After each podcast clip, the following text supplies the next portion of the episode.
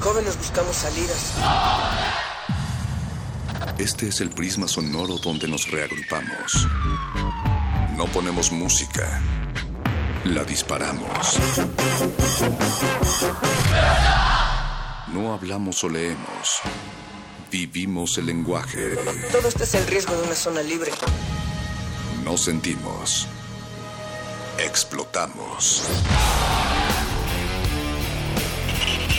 Aquí la razón y la emoción coexisten y conviven. Resisten. Este es un espacio para que formes parte de la resistencia. Resistencia modulada. No solo somos sonido.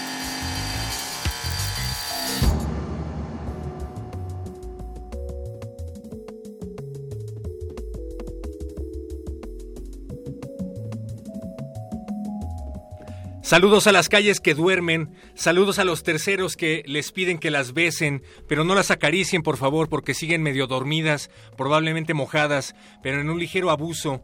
Uno incluso se acuesta al lado de ellas porque esas calles despiertan en la mañana y quizás esta hora de calambres, esta hora que regala a los afortunados les dicen a uno, ojalá no te fueras. Resistencia modulada transmitiendo en vivo a través del 96.1 de FM en este 10 de mayo que parece domingo, pero también lunes y sábado y, y no sé. Natalia Luna. Perro muchacho, yo también apelaría porque ojalá no se vayan de esta transmisión de resistencia modulada que inicia en este momento a través del 96.1 de FM Radio Universidad y les acompañará hasta la medianoche con distintas ofertas. Hoy, que decías el 10 de mayo, que parece un domingo. También pensaría en, en, estos retos de las maternidades elegidas, libres, gozosas, en resumen, maternidades subversivas, ya lo decía también parte de un comunicado del Instituto de Liderazgo Simón de Beauvoir, que hoy más que nunca es cuando se les exige a las mujeres, se nos exige la perfección en todos los ámbitos de la vida, ser las mejores profesionales, las madres más entregadas y las parejas más apasionadas, entre muchas otras cosas. Pero entonces, de todo eso, ¿qué hay de subversivo? Bueno, pues la elección y la conciencia en el acto. Al corear consignas como no hay nada que celebrar, eh, hijo, escucha que tu madre está en lucha, cientos, miles de familiares de desaparecidos salieron a las calles o marcharon desde sus casas recorriendo las calles de la capital en el marco de la sexta marcha de la dignidad nacional, madres buscando a sus hijas e hijos, buscando verdad y justicia para hacer evidente la lucha en la búsqueda de sus ausentes. Nos sumamos desde la resistencia a esta lucha y a todas ellas les deseamos un feliz, feliz Día de las Madres. Me también me aparecía, por ejemplo, varias imágenes, perro, de las cuales se habían colgado cual pancartas en esta Ciudad de México, donde apoyando el no hay nada que celebrar, las cifras que apabullan a nuestra sociedad, que son siete mujeres asesinadas al día, un 72% que padece de cualquier tipo de violencia. Y entonces todo esto se va desmenuzando en el que más que un día de celebración es un día de lucha. Había también las madre, la madre de de Lesbi, que fue la chica encontrada en CEU de 22 años, asesinada, este feminicidio, decía que las madres crían a sus hijos no para que desaparezcan. Y entonces nos sumamos a esa exigencia acá desde la Resistencia en este 10 de mayo del año 2017. Hay crónicas de la ciudad que no son tan negras, que no son tan nebulosas. De esas estarán hablando probablemente los muerdelenguas. Crónicas de la ciudad en esta semana en Resistencia Modulada. Hay varias crónicas, hay varios textos que se quedaron en el tintero el lunes pasado, pero de eso estarán hablando Luis Flores del Mal y el Mago Conde, el gordo y el flaco de la literatura. Y el modernísimo, la modernidad con acento y salvaje pop, estará platicando sobre la censura y la opinión pública en México, cómo es que cobra distintas líneas de realidad en los derechos humanos. Tenemos vías de contacto, por favor, escríbenos, queremos saber qué está pensando pensando la oreja que está del otro, del otro lado de la bocina y de la otra lada de la bocina. De los otros. De los otros, de la otredad de la bocina.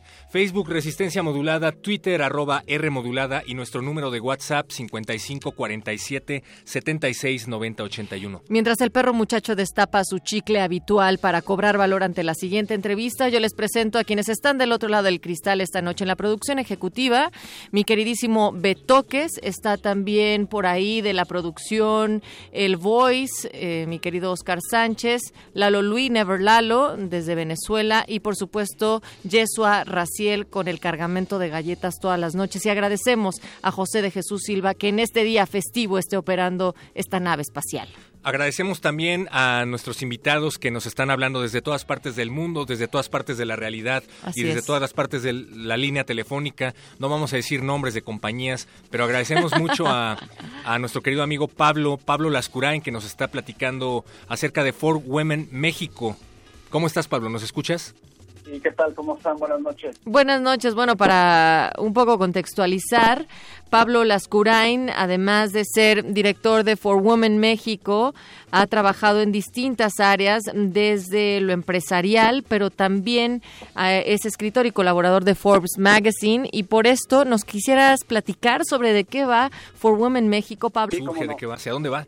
Este, voy, voy un poquito rápido para dar contexto, pero fíjate, parte de lo que hago también soy este, director de Startup Brain, eh, América Latina. Startup Brain es una organización que lleva más o menos nueve años existiendo y desde hace seis años que empecé yo en México y en la región, eh, empezamos los meses de mayo a dar espacio a mujeres para que compartieran su historia. Bien. Estaba en otro momento el tema de brecha de género y, y creíamos en ese momento que la forma en que podíamos agregar valor era justamente a través de dar estos espacios y contar las historias, ¿no? Ahora, ¿cuál es el objetivo particular de For Women México? Ah, exactamente. Entonces, ¿qué identificamos a lo largo de estos seis años haciendo eso? Básicamente, eh, cambiar el rol de la mujer. Eh, actualmente creo que en México eh, la mujer en el ambiente profesional, únicamente en el ambiente profesional es nuestra área de, acción. la mujer está de alguna forma en un rol pasivo en el cual muchas veces es víctima de una circunstancia o de una discriminación o de ignorancia de otras personas. La premisa del foro es cómo logramos que ese rol se vuelva un rol mucho más activo en el cual no se niega que existen estas situaciones, pero como muchas otras situaciones de ese, de ese tipo, el, éxito está del lado de quien aprende a navegar a través de esas situaciones y muchas veces eh, saca el provecho o saca el mejor partido de esas de esas situaciones. Entonces es cambiar de un rol pasivo a un rol activo y bajo esa premisa es que nace nace For Women. Que también es muy importante escuchar las voces masculinas que se alzan en favor de las voces femeninas que están gritando en este contexto, ¿no? Creo que también es bastante importante decir que eh, no se trata nada más de eh, de igualdad de género, sino también de un asunto de equidad, ¿no? Cuéntanos, por favor, qué tiene que ver con eh, esto, las sesiones que van a llevar a cabo con expertos, hay acceso a mentores, hay acceso a empresas, áreas de colaboración y también de inversionistas. Fíjate, voy a hacer dos, dos críticas que espero que sean constructivas y que queremos nosotros como dejar muy claras a, partir del foro.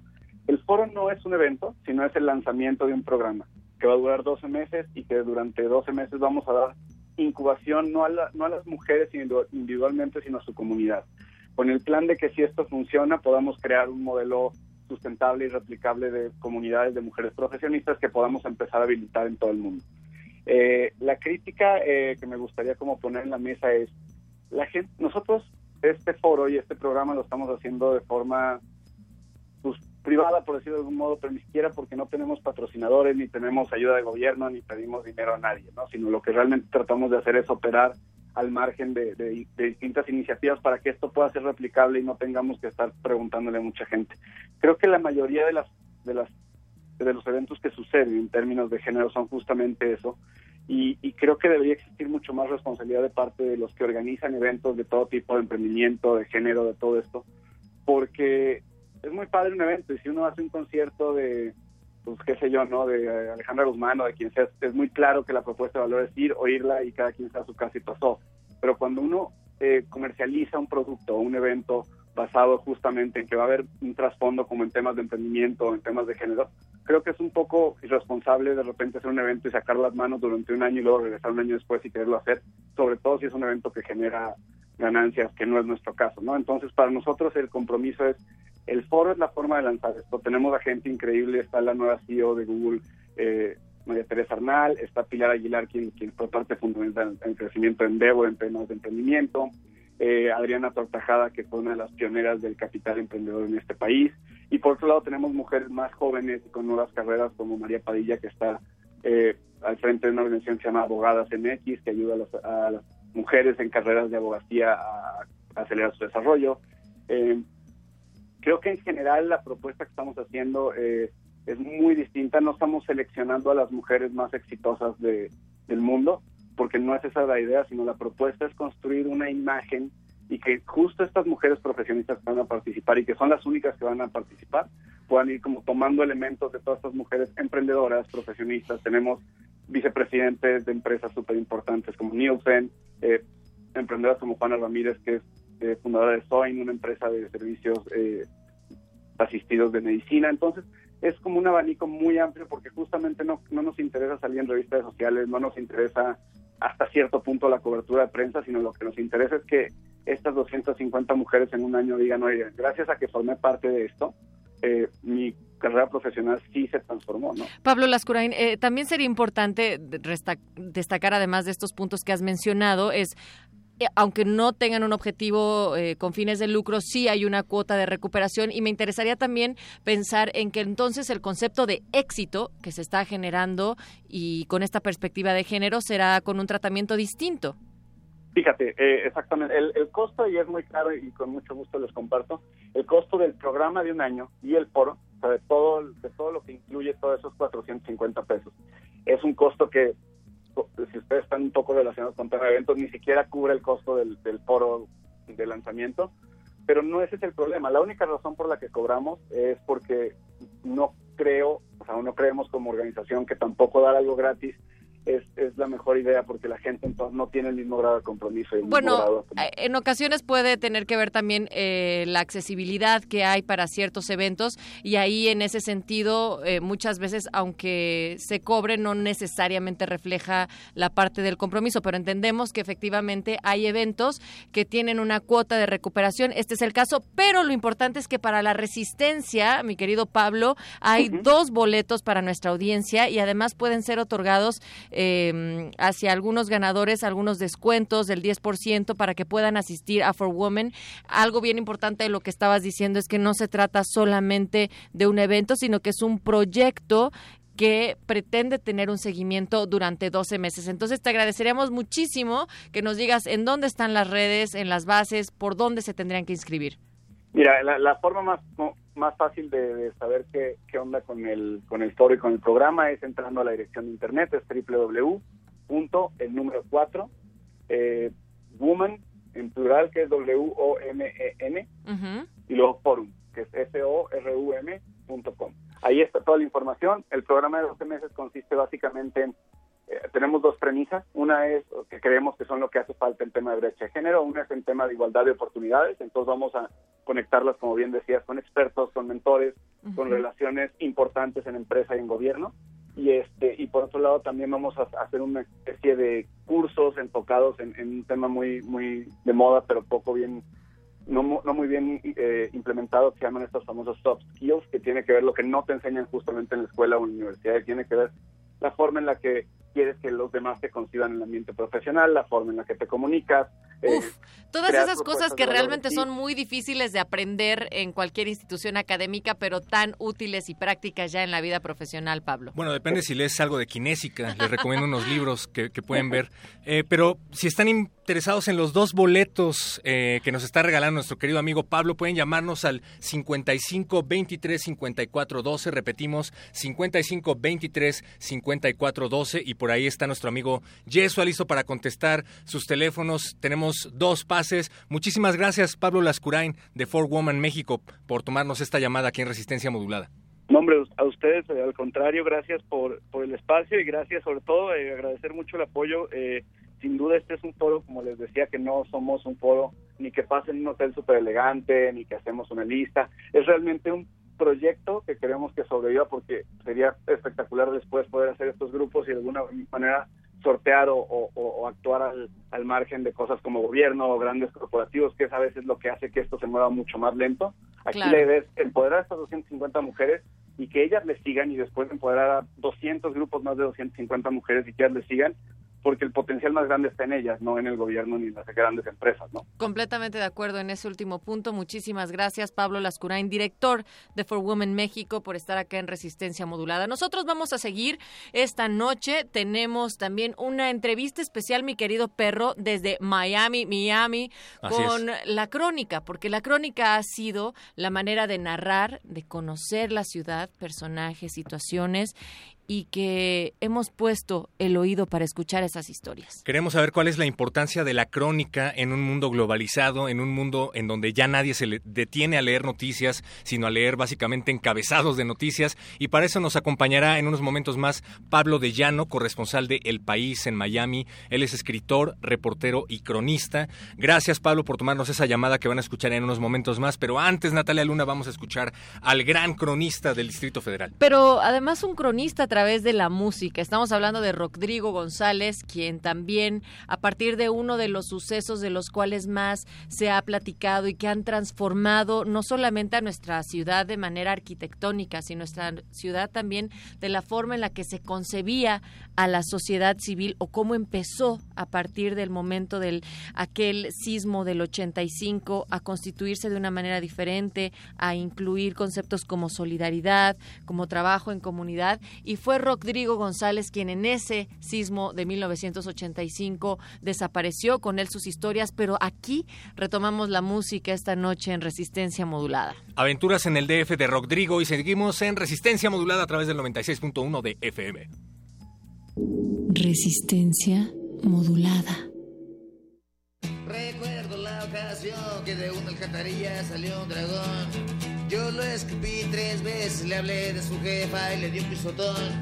Él se lanzó furioso tratando de asarme con su cico de neón. Yo le aventé unos dengues, le metí una zancadilla y le di un pisotón, sí. A la vuelta de la esquina una nubia apestosa me atrapó. Era una nube de smog que en un ser odioso se convirtió.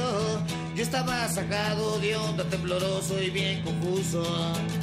Cuando del miedo un te fue lo que Dios me dispuso y del boquete que abrió. Hasta salí hablando en ruso aquí en las aventuras, en el Distrito Federal. Ah, en las aventuras, en el Distrito Federal.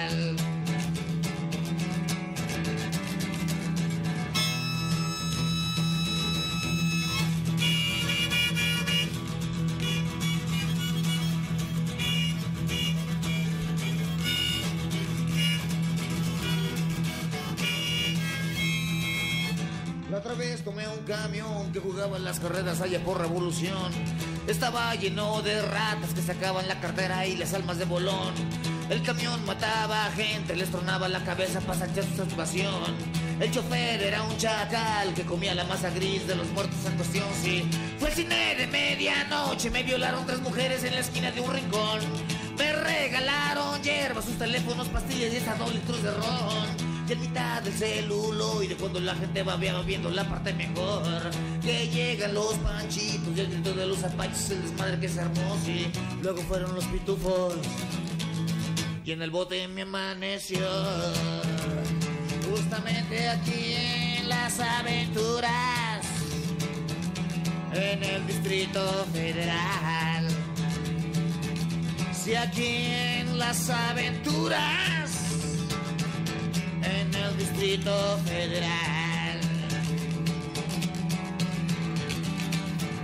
Yo mejor me desafano y me voy a Tepoztlán para ser más espiritual. Ahí nos vemos, mi hermano. No sé qué tienen mis ojos que ya veo por animal. Me siento medio loco, paranoica, es que soy de supersónico y demás. Luego traigo a tu hermana. Espero que en este iris no te vayas a enojar aquí. En las aventuras en el Distrito Federal. Sí, las aventuras en el Distrito Federal. Ah, las aventuras en el Distrito Federal. Yeah, yeah, yeah, Simondor. Oh yeah.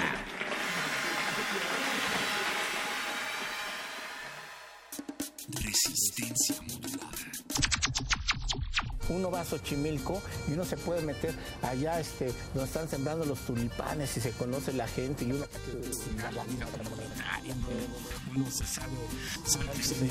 Uno puede ir a la villa y comer cosas deliciosas en las faldas del Cerro del Tepeyac.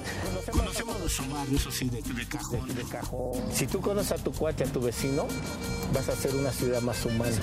Si conoces al otro, diría Octavio Paz, vas a hacer que no seamos enemigos, sino que seamos solidarios de uno con otro. Resistencia.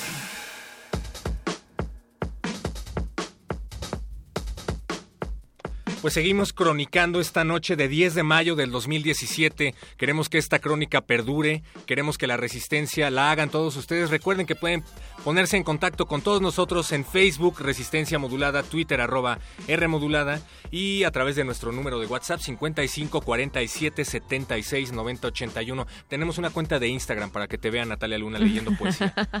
María Evangelina eh, Gutiérrez llamó para el pase de For Women México. Nos queda uno disponible.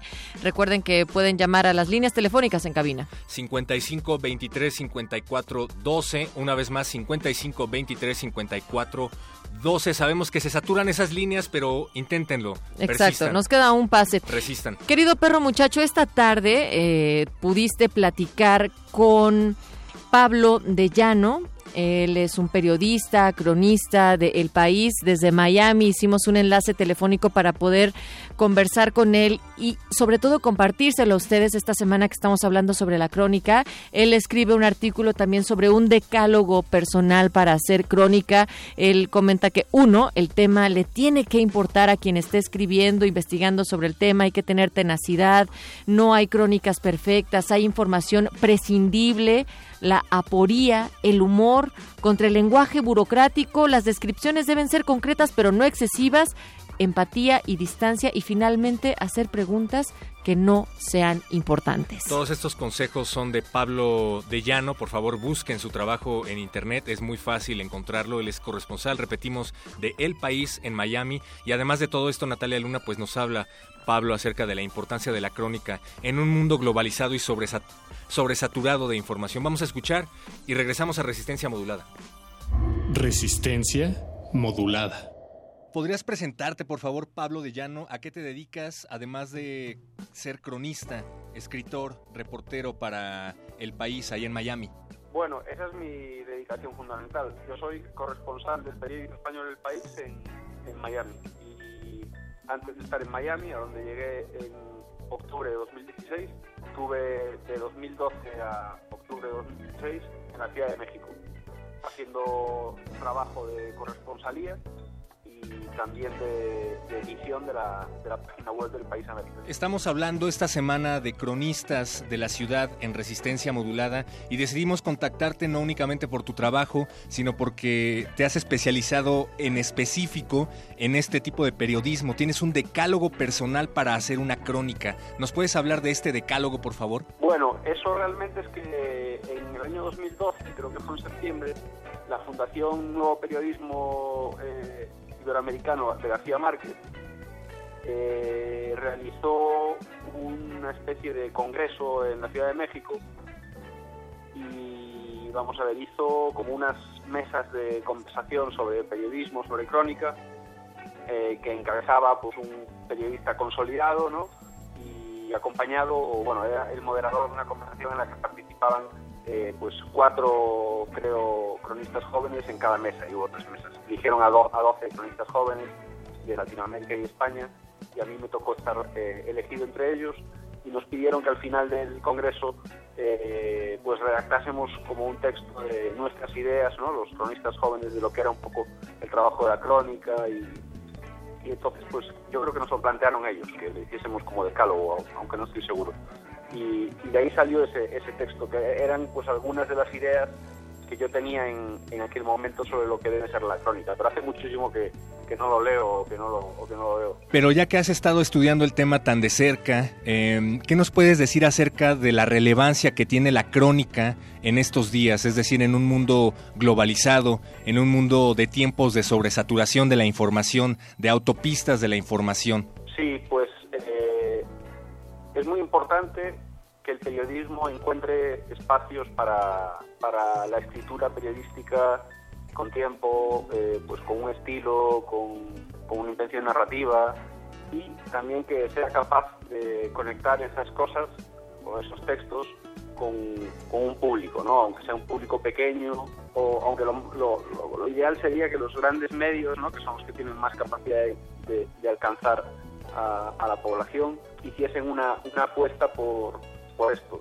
Pero es difícil porque los medios cada vez tienen menos recursos de, personal, y cada periodista pues tiene que, dar de sí diariamente, ¿no? Tiene que dar de sí eh, pues trabajo, material para publicar y entonces es muy difícil que, que, los tiempos se presten ¿no? a que a que los a que algunos periodistas se dediquen a un trabajo más en más reposado ¿no? de, de crónica sí, es un poco la, idea. además de que a pesar de que tenemos más información, más acceso a la información, se apela cada vez más a las lecturas rápidas, a las lecturas concretas, ¿no? No como en la crónica, en donde se profundiza y se profundiza en torno a un tema. De alguna manera, la verdad es un poco paradójico, porque ahora los periódicos eh, tienen, tanta, tienen tanta facilidad para producir información que lo lógico es que si, se, si se reducen las dificultades para producir información, entonces haya más tiempo para,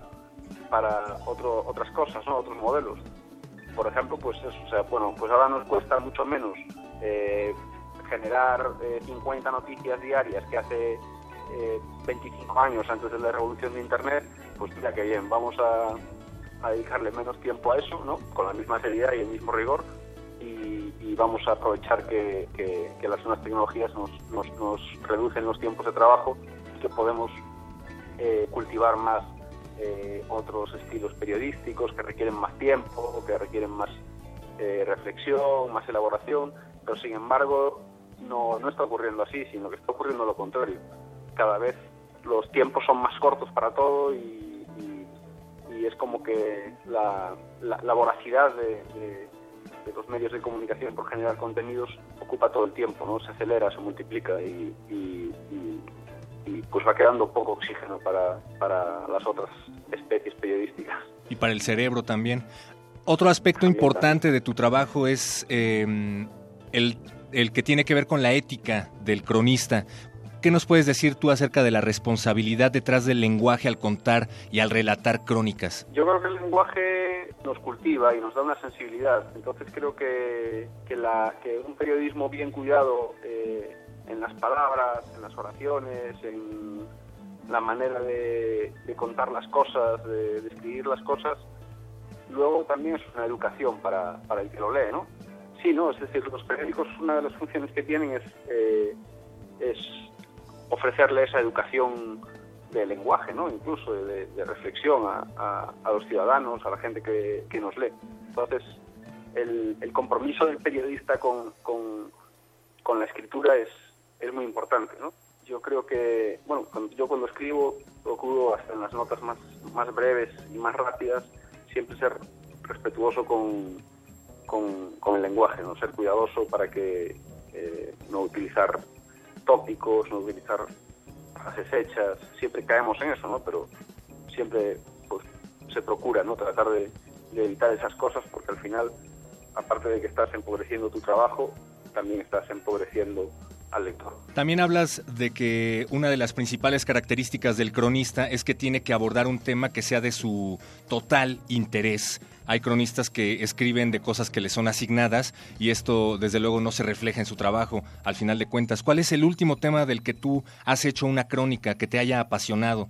A mí me gustó mucho mm, hace poco entrevistar al, al alcalde de Miami, que es un señor que se llama Tomás Regalado, que tiene más de 70 años, que llegó en el año 60 de Cuba después de la revolución a Miami con 13 años y, fue una entrevista que me resultó muy interesante porque él fue muy, muy, digamos, no fue nada formal, ¿no? Los políticos siempre cuidan mucho su lenguaje, cuidan mucho sus expresiones y él habló de una manera bastante honesta y, y, viva y, atractiva, defendiendo sus puntos de vista y, me permitió hacer una, una entrevista diferente a, a, las clásicas entrevistas encorsetadas a políticos. Entonces me quedé muy satisfecho con eso porque no todos los días tienes ocasión de, de, hacer hablar a un político como una persona.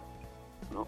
Y otro trabajo que me gustó últimamente fue un perfil que hice de un, de un cómico cubano que se llama eh, Pánfilo, es un nombre artístico, su nombre real es Luis Silva, que es un cubano de treinta y tantos años que, es súper famoso en, Cuba, tal vez sea el personaje de la cultura popular, bueno, sin tal vez, es el personaje de la cultura popular más famoso ahora en Cuba.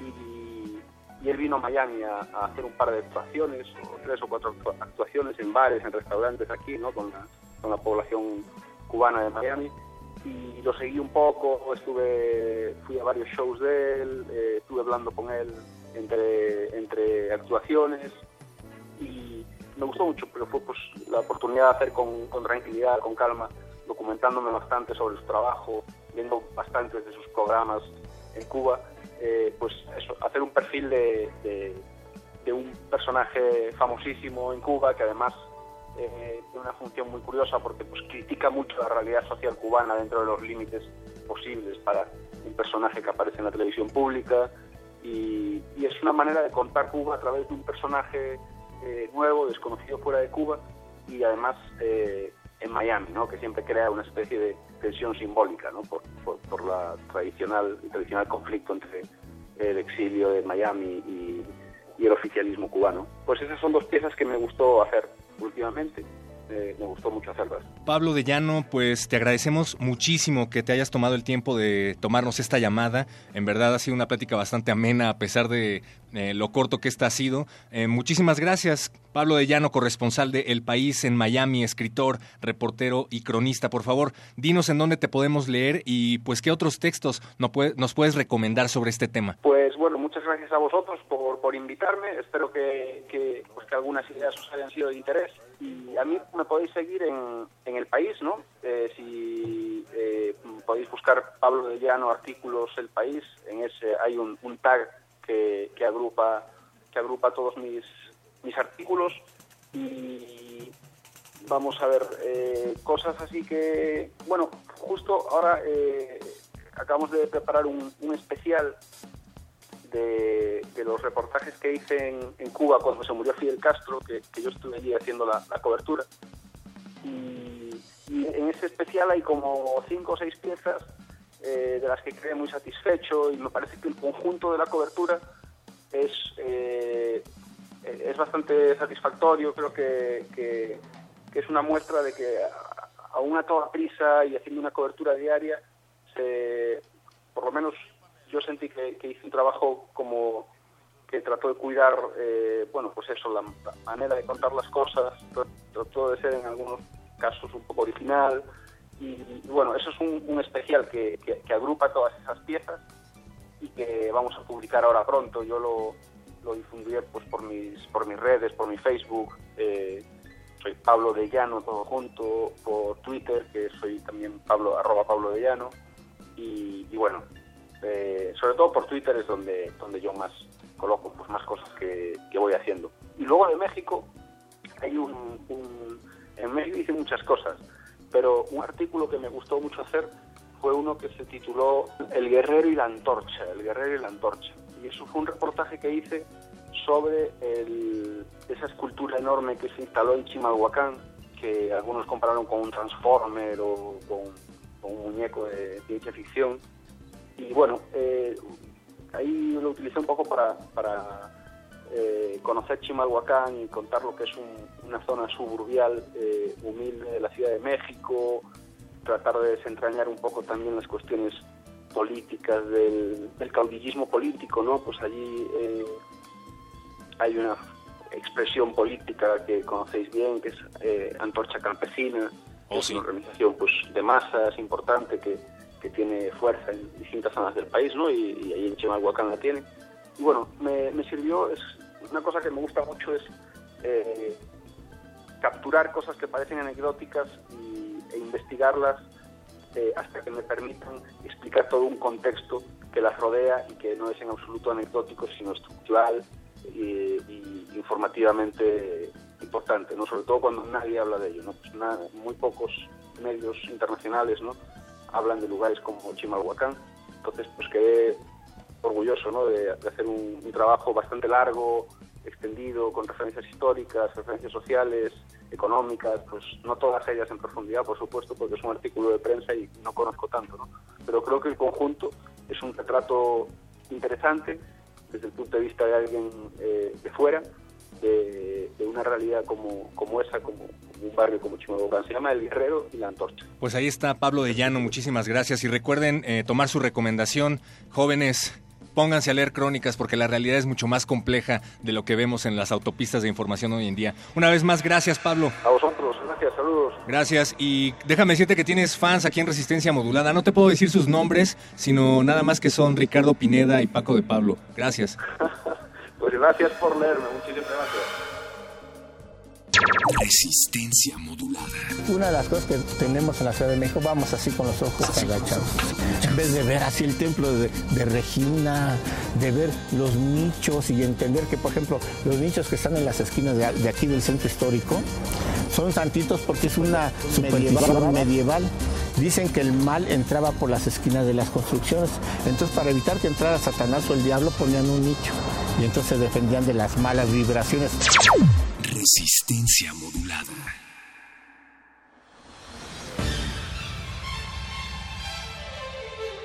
Bécame, bécame mucho. Bécame mucho. La guía para becas, premios, concursos, apoyos, financiamientos, residencias, convocatorias. Déjate becar. Estás en manos de expertos.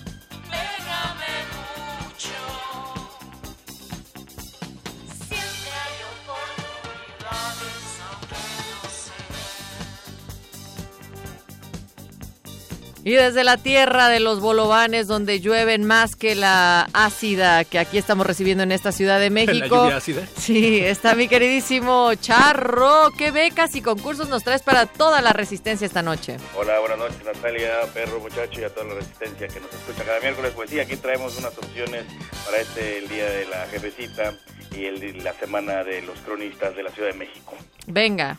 La primera opción que les traigo es la del programa de estímulo a la creación y al desarrollo artístico de la Ciudad de México, alias PECDA CDMX.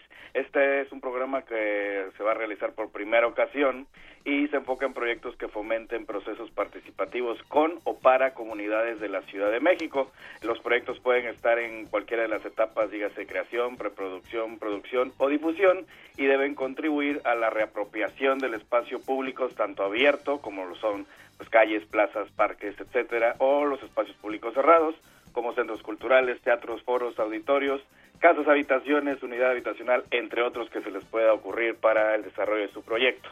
Las categorías principalmente son dos, que es desarrollo artístico, desarrollo cultural. Dentro de las bases completas podrán checar a detalle a qué se refiere cada una, pero para que tengan una noción más clara de las disciplinas que pueden participar, se pueden entregar proyectos de arquitectura, artes escénicas, artes visuales, letras, eh, dentro de los índices de letras está también la crónica para aquellos cronistas de la Ciudad de México, están también medios audiovisuales, nuevos medios, patrimonio artístico y cultural.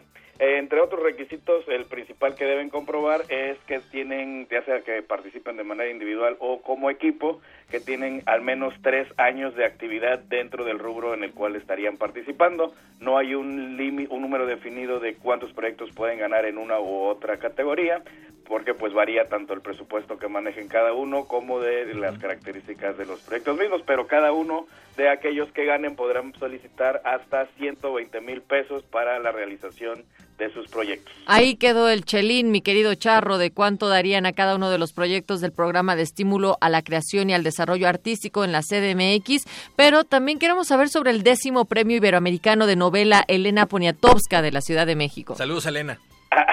Es, porque bueno, aquellos eh, cronistas pueden también darse a escribir novelas y bueno, está también este premio que aunque bueno se llama Elena Poniatowska de la Ciudad de México, no está limitado a, a- los residentes de la capital, sino está abierto a nivel nacional. Y se, se trata de novelas publicadas en español entre el primero de mayo de 2016 y el 31 de mayo del 2017, o sea que todavía podría estar por salir eh, la obra y participaría en, en, en esta convocatoria. Y aquí está más jugoso el chelín, mi querido Charro. Así es, solamente hay un gran ganador, pero se lo lleva todo, que son 500 mil pesos mexicanos para que se vaya a seguir escribiendo su próxima novelota.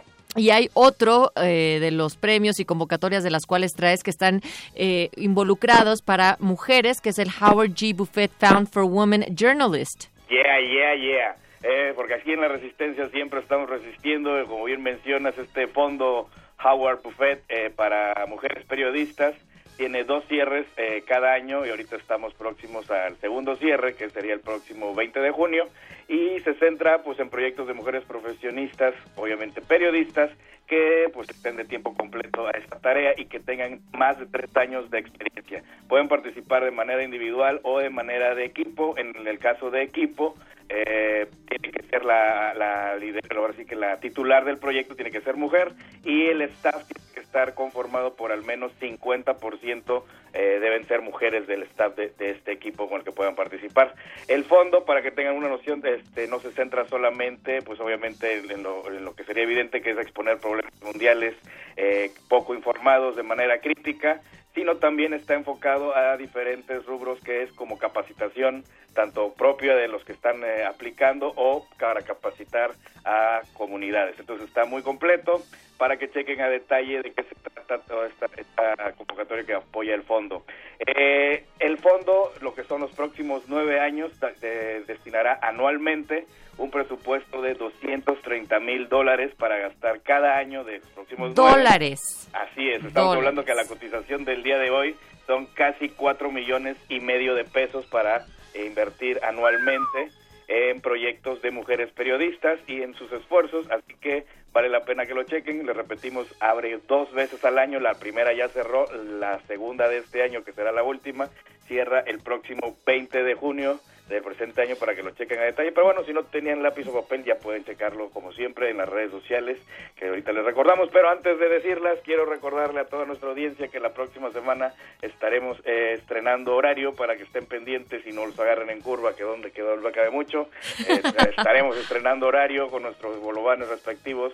y Ya en las redes sociales publicaremos a detalle todo para que mientras checan las convocatorias puedan ver el nuevo horario. Y bueno, las redes sociales como siempre es Facebook, Twitter Wannabe, hashtag Beca Mucho y las redes sociales de Resistencia Modulada, muchachos. No olviden, por favor, pedirle asesorías al Charro eh, en todo este tipo de convocatorias. Hay más, no únicamente las que nos traes cada semana, mi querido Charrito. Muchísimas gracias. Y no se olviden de meterse también a las redes de Resistencia Modulada, Facebook, Resistencia Modulada, Twitter, arroba R Modulada. Muchísimas gracias, Charro, por recordarnos la importancia del periodismo y fomentar esta difícil profesión.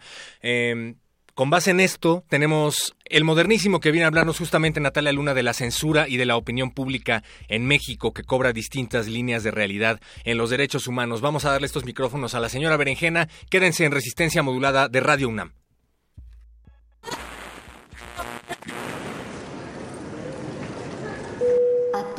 Pasajeros de la Resistencia les informamos que su vuelo se ha adelantado. Repetimos. A los pasajeros que continuamente abordan la nave de resistencia modulada, les informamos que a partir del 15 de mayo los vuelos iniciarán a las 20 horas. Estén pendientes a nuevos avisos y consulten con su radiodifusora cualquier duda. Gracias. To all passengers of the Resistance, we Resistencia modulada. Resistencia modulada. La noche modula. La radio resiste. Resistencia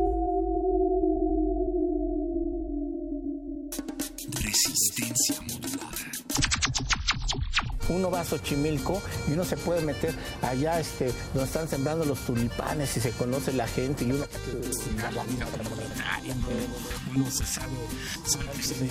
Uno puede ir a la villa y comer cosas deliciosas en las faldas del Cerro del Tepeyac.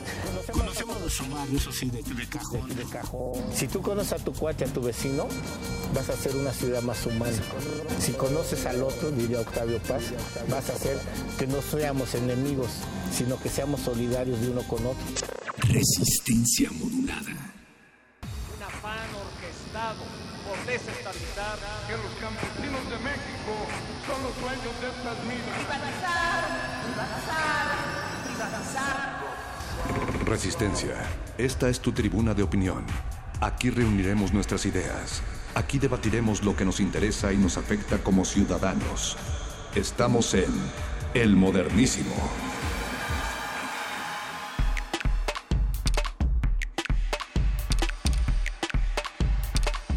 Día de asueto en esta universidad, pero nosotras aquí tenemos el privilegio de estar en vivo y a todo color sonoro a través de esta frecuencia de Radio UNAM, que es el 96.1 de FM. Bienvenidas todas y todos al Modernísimo. Este, como saben, es el espacio para hablar de derechos humanos y temas de agenda pública que siempre acompañamos con algo de salvaje pop para alinear los chakras.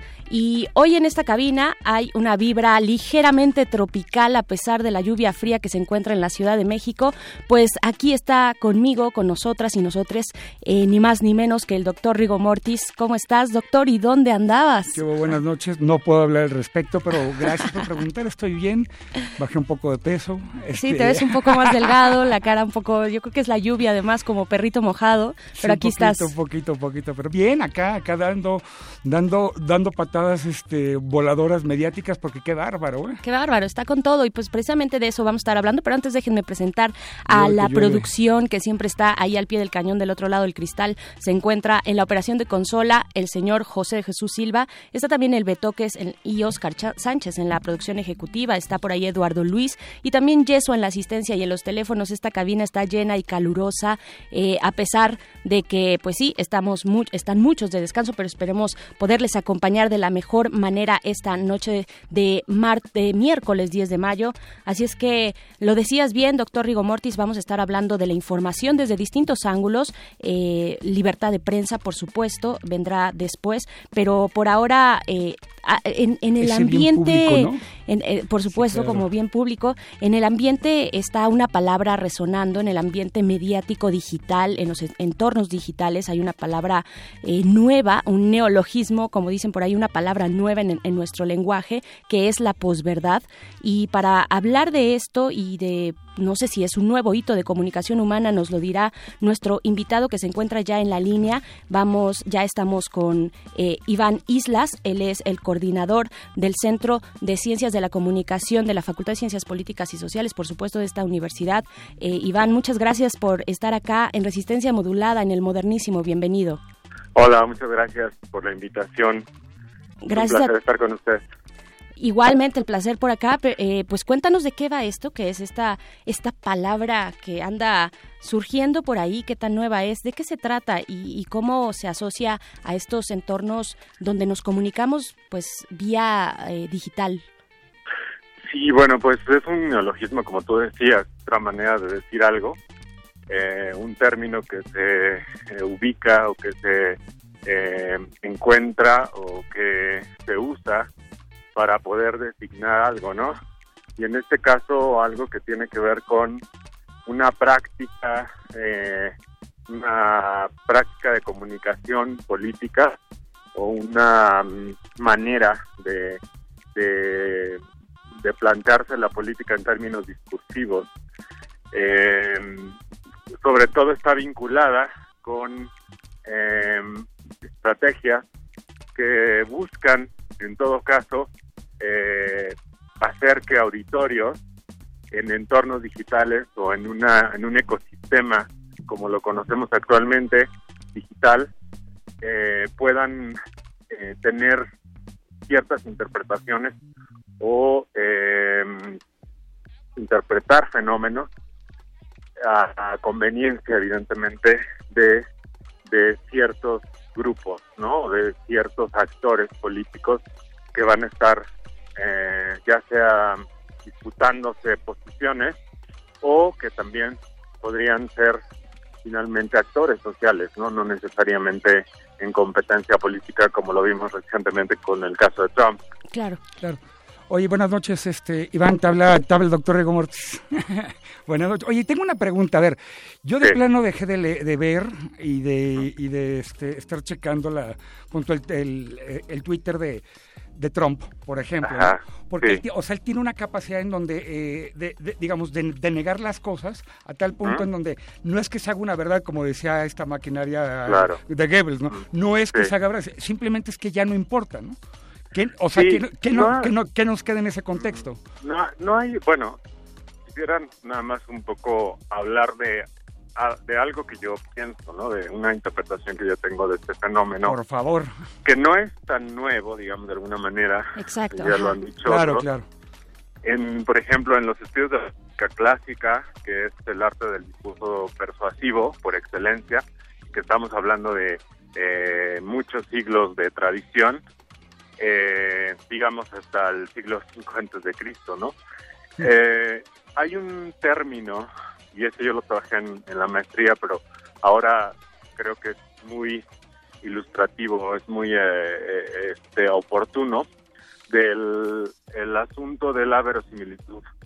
Cuando un cuando alguien quiere persuadir acerca de algún asunto, es decir, quiere que sus auditorios o que un grupo de personas o un grupo social se adhiera a lo que uno eh, quiere, es decir, a las tesis que nosotros o que estaríamos planteando, ¿no? Eh, uno tiene que buscar que nuestras versiones sean verosímiles, ¿no? Es decir, que tengan, que sean creíbles Claro. o que lo, lo crean los auditorios. Si te fijas lo que he comentado, todo tiene que ver con el, asunto o el punto de referencia del auditorio. A pesar, eh, aquí el- la diferencia, porque esto se ha presentado en todas las épocas históricas, y claro, en algunos momentos ha sido mucho más, eh, como más patente, como en el caso, por ejemplo, de la Segunda Guerra Mundial, en fin, ciertos momentos en donde eh, ha sido como muy claro.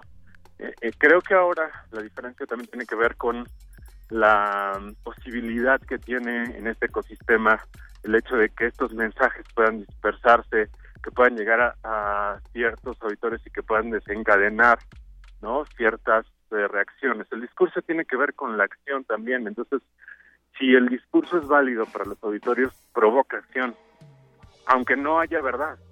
Es decir, aunque no haya un respaldo, si en el ambiente de la comunicación en el ambiente, eh, en este ecosistema digital de comunicación, existen esos auditorios que puedan aprobar esos, esas afirmaciones, con eso basta.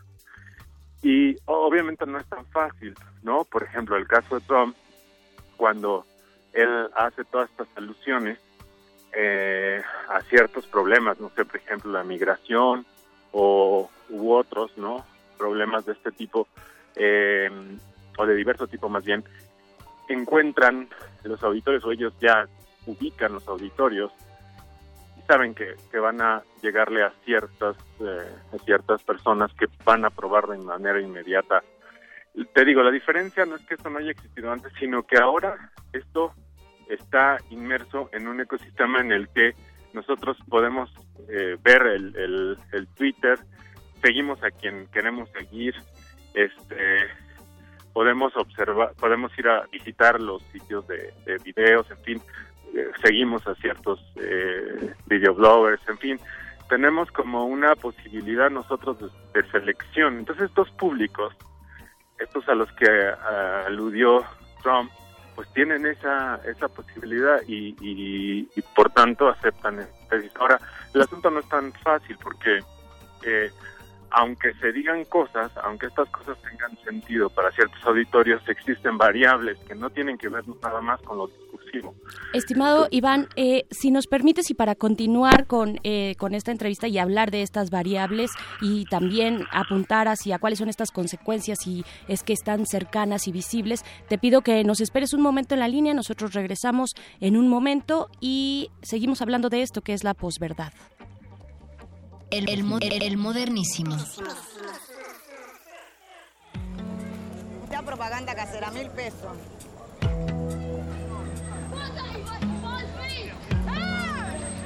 of your country. Accordingly, No importa de dónde eres, qué idioma hablas, ni cuál es tu color de piel. Tus derechos humanos son universales y deben ser respetados. Conoce cuáles son y cómo protegerlos en un programa de análisis y reflexión sobre este tema con Diego Guerrero. Derecho a debate. En la cultura de la legalidad participamos todos. Te invitamos a una mesa de discusión con estudiantes universitarios y especialistas todos los lunes a las 10.05 de la mañana. Por el 96.1 FM. Radio UNAM.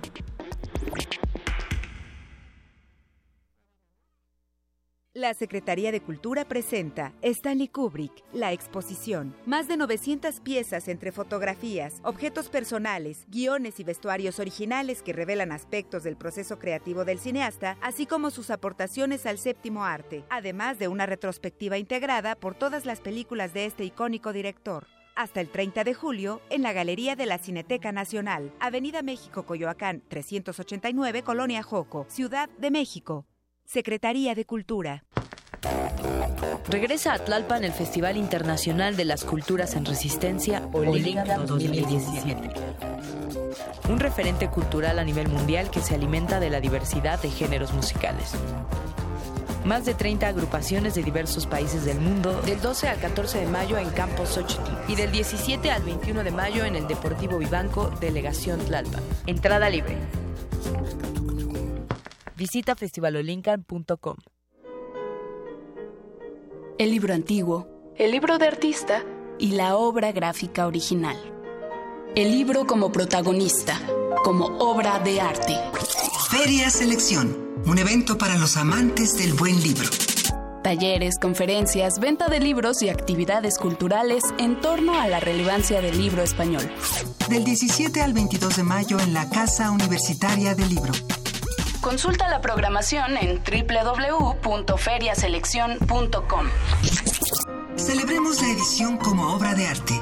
Invitan la Coordinación de Humanidades de la UNAM y la Embajada de España en México. Resistencia modulada.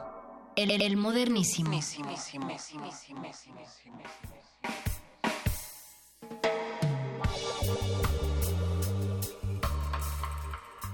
Estamos hablando de la posverdad, de la información en círculos cerrados, en los entornos digitales con eh, Iván Islas y nos quedamos pues apuntando ya hacia el final. Iván, muchas gracias por esperarnos eh, en este corte y apuntando hacia el final, eh, esto que mencionabas y también hacia los entornos, eh, perdón, hacia las eh, consecuencias visibles, cercanas de este fenómeno, no sé si llamarle así.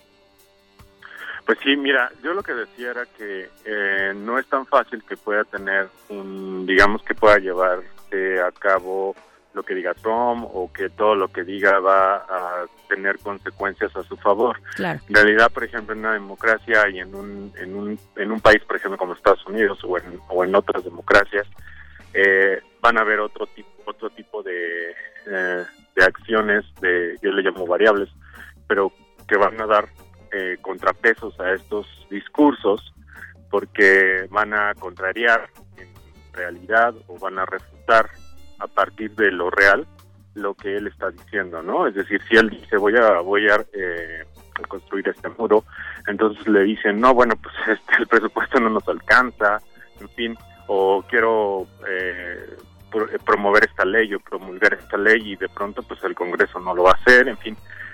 Eh, hay, hay como también variables no discursivas que van a estar afectando a este tipo de, de- de discursos, pero también el otro, la otra que la moneda es que en el fenómeno de la posverdad también está inmerso en, en esto que decía del ecosistema digital nuevo, en donde si hay ciertos grupos de interés poderosos, con mucho dinero, con muchas relaciones, pueden estar también eh, impulsando o tejiendo estas atmósferas, ¿no?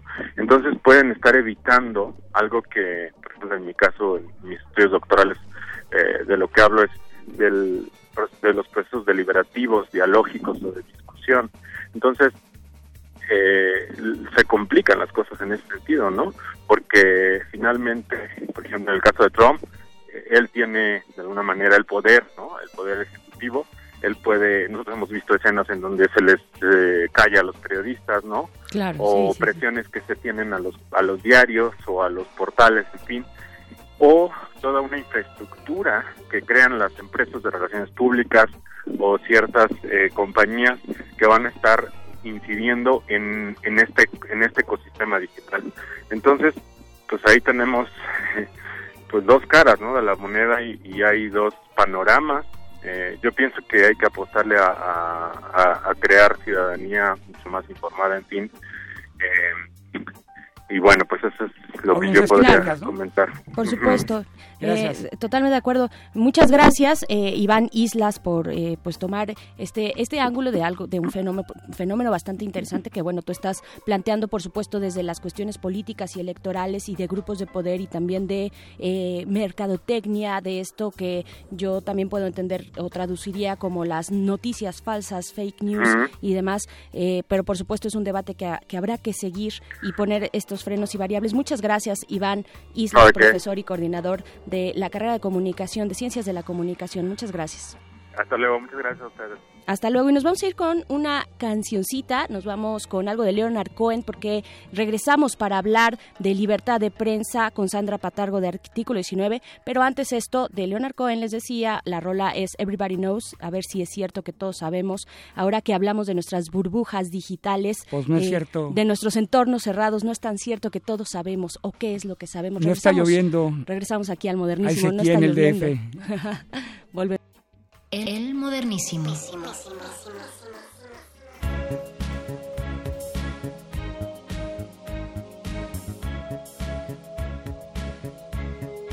Everybody knows that the dice are loaded. Everybody rolls with their fingers crossed. Everybody knows the war is over. Everybody knows the good guys lost. Everybody knows the fight was fixed. The poor stay poor, the rich get rich. That's how it goes. Everybody knows.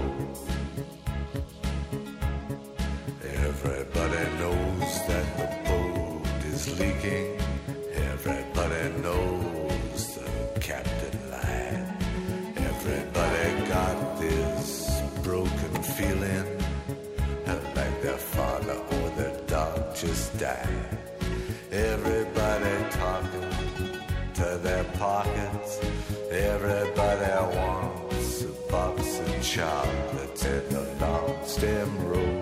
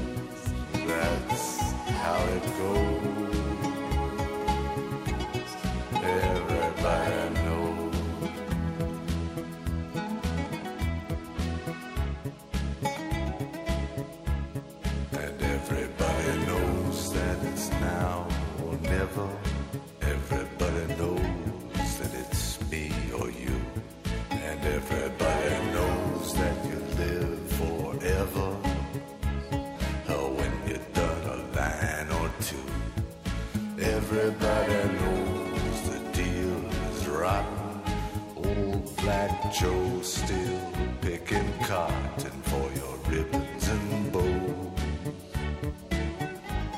And everybody knows. And everybody knows that the plague is coming.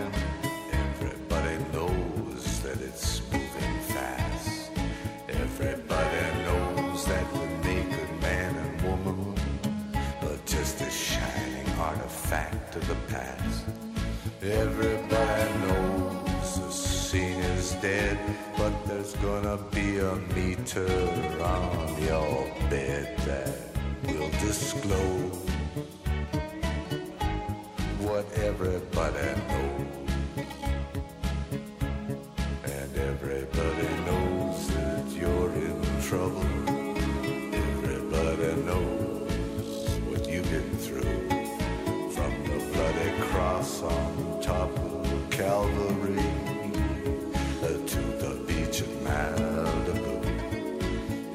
Everybody knows it's coming upon.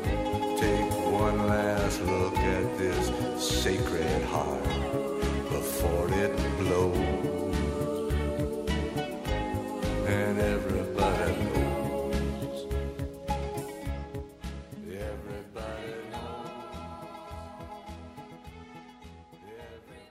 Tal vez es momento también de que los periodistas se, se pregunten cómo le han respondido a la sociedad desde su propia profe- profesión.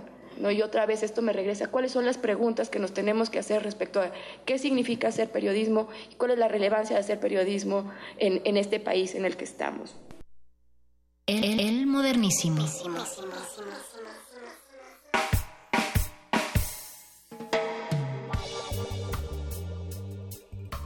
Ya regresamos a este modernísimo por el 96.1 de FM Radio UNAM y estamos hablando de información. Estábamos hace un momento platicando de esta nueva palabra, la posverdad, eh, que hace referencia a circunstancias en las que los hechos objetivos son menos influyentes que la información de la, que la formación en, la, en la formación de la opinión pública que las creencias personales. Es decir, la descripción gráfica de la posverdad, digamos, ahora es Donald Trump, ¿no? Y estamos aquí eh, con el doctor Rigo Mortis, que está levantando su manita. Sí, estoy con la pluma en la mano. bien, sí, muy bien, muy aplicado, porque si no lo vas a sacar el látigo. Pero es que, como esta tribuna, este amable micrófono, eh, siempre hablamos de derechos humanos, o sea, creo que el tema de hablar de posverdades y de que y de que entonces hay que combatir a los mentirosos del, de los ambientes este A las cibernéticos te sale. Facebook a decir que ellos van a, a promover la convivencia pacífica entonces traen una obsesión con los pezones femeninos y dices chale ¿por qué tiene que ser Facebook quien dicte valores con, con respecto a qué partes del cuerpo humano se, se ponen Claro, pero sí, bueno sí, es una discusión. no es un tema que sea totalmente, o sea, no es un dulce intelectual hablar de estos temas, de, de dónde está la información, de dónde sale y dónde se mete. Es un tema de libertades.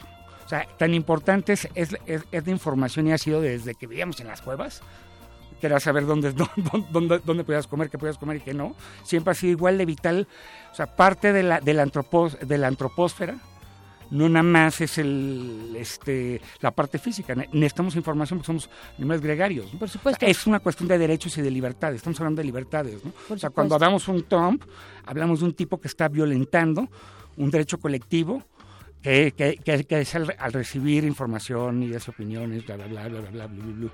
Sí, libertades y acceso también. Y para eso también, pues, eh, y a propósito del Día Internacional de la Libertad de Prensa, que fue el pasado 3 de mayo, eh, pues ya tenemos aquí en nuestra cabina y me da muchísimo gusto presentar a Sandra Patargo. Ella es oficial adjunta del Programa de Protección y Defensa de Artículo 19. Lo puedo decir todo, Sandra Patargo. Tú decías que era muy largo, pero ahí está. Eh, muchas gracias por estar acá y pues estamos hablando o queremos hablar contigo de libertad de, de- de libertad de prensa. ¿Qué significa esto y por qué es importante en nuestro país? De pronto, bueno, por supuesto que sabemos la información es importante, pero hay que seguir eh, comentándolo y sobre todo hacia la audiencia cuál es la emergencia en la que estamos, pero por qué es importante la libertad de prensa. Bueno, pues primero muchas gracias por la invitación. Creemos que es muy importante que los mismos medios hablen de su situación, ¿no? De, de- de la, Definitivamente. de Tener la, la- meta, tener la meta conversación, ¿no? Entonces, bueno, ¿por qué, ¿por qué es tan importante? Bueno, es uno de los derechos fundamentales para una democracia, la libertad de prensa, pero particularmente en un país como México, que ya vive en una creo que ya, ya estamos más allá de una crisis, ¿no? Yo, yo creo que ya podemos hablar de, una cuestión sistemática de, violaciones de derechos humanos y de corrupción como lo que vivimos desde hace ya varios años. Si no existe la posibilidad de que los medios de comunicación y los periodistas, las y los periodistas, estén contando lo que sucede, entonces realmente estamos fregados, porque no solo están ocurriendo violaciones de derechos humanos todos los días y actos de corrupción, pero no nos enteramos. Por eso es tan, tan importante en, un país como México que los periodistas puedan. Como regiones en donde no sale esta información, ¿no? O sea, por ejemplo, Tamaulipas, ¿no? Presenciar una balacera y el día siguiente no encontrar nada en los medios de comunicación, ¿no? Sí, al día siguiente es un día soleado. Exacto. Sí, Uf, qué duro. Justamente ese es uno, hay un capítulo entero en nuestro informe anual que se llama Libertades en Resistencia, eh, que luego podemos hablar porque ese título. Pero, eh, eh, y haciendo un paréntesis pequeñito, lo podemos colgar ahorita en nuestras redes, arroba el modernísimo, arroba resistencia modulada en Twitter, Facebook resistencia modulada, para que precisamente si alguien está como más interesado, podamos compartir este informe que lo tienen, por supuesto, de manera digital en el artículo 19. Claro. Ahora sí, Bueno, regresando al tema de Tamaulipas, que justo, justo hablamos de eso, ¿no? Porque a veces es como, bueno, pero sus cifras dicen que los lugares donde hay menos libertad de, de prensa, libertad de expresión son, por ejemplo, la Ciudad de México, Oaxaca, Veracruz.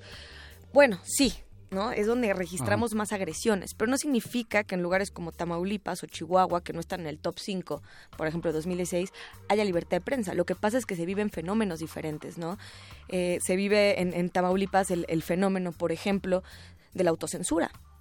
Los medios de comunicación ya no quieren hablar, ¿no? Porque ya tuvieron un brote de violencia tan brutal hace unos años que ahorita dicen, no, nos acatamos a, las líneas editoriales que nos mandan y entonces se acabó. Y ese es el gran peligro, ¿no? La autocensura, ya llegar al nivel de autocensura porque tuviste una experiencia previa de violencia tal eh, o de amenazas o ya nos dirás tú cuáles son esos, esos focos rojos o por qué, eh, de qué manera se está censurando a los periodistas y las periodistas, pero es... es de verdad alarmante el, fenómeno de la autocensura, ¿no? Sí, y justo en introducimos eh, en nuestro informe, la, bueno, en la introducción hablamos de las dos formas de violencia, plata o plomo, ¿no?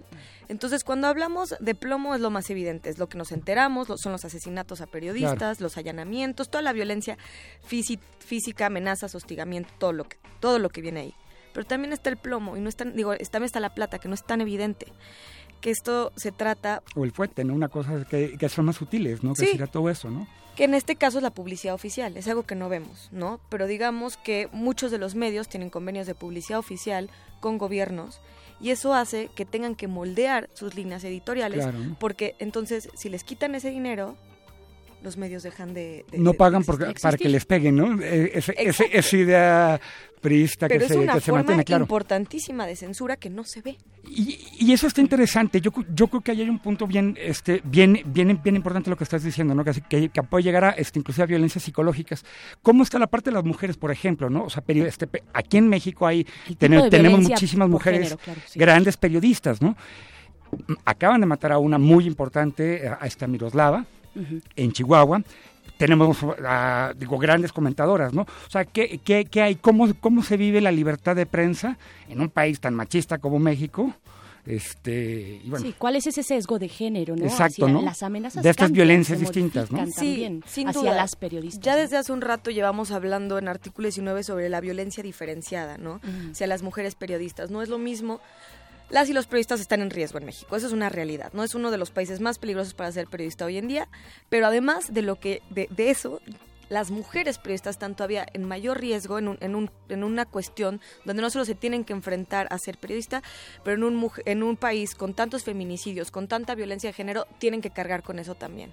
Por supuesto, yo escucho... Ajá, sí. No, y, y, pues es una cuestión de, de cómo eh, eh, justo esta violencia diferenciada, ¿no? No solo, no solo te voy a amenazar, pero además te voy a amenazar con un lenguaje de violencia sexual que entonces eh, te, haga alusión a una, a una violencia de género que se vive en el país, ¿no? Entonces, claro, recordaba eh, un caso muy específico, vaya, una forma muy específica que es dentro de los allanamientos a las casas de las periodistas, por ejemplo, eh, en, en algún momento momento, bueno, para intimidarlas obviamente, pues en algún momento se tomaba su ropa interior, claro. ¿no? Y se ponía, se cambiaba de lugar o hacían alusión específica hacia una cuestión muy personal y de género, ¿no? Y eso está bien interesante porque lo que nos estás hablando entonces, porque regularmente cuando hablan de libertad de expresión, como que la hablan como si fuera algo que se ejerce en el vacío, ¿no?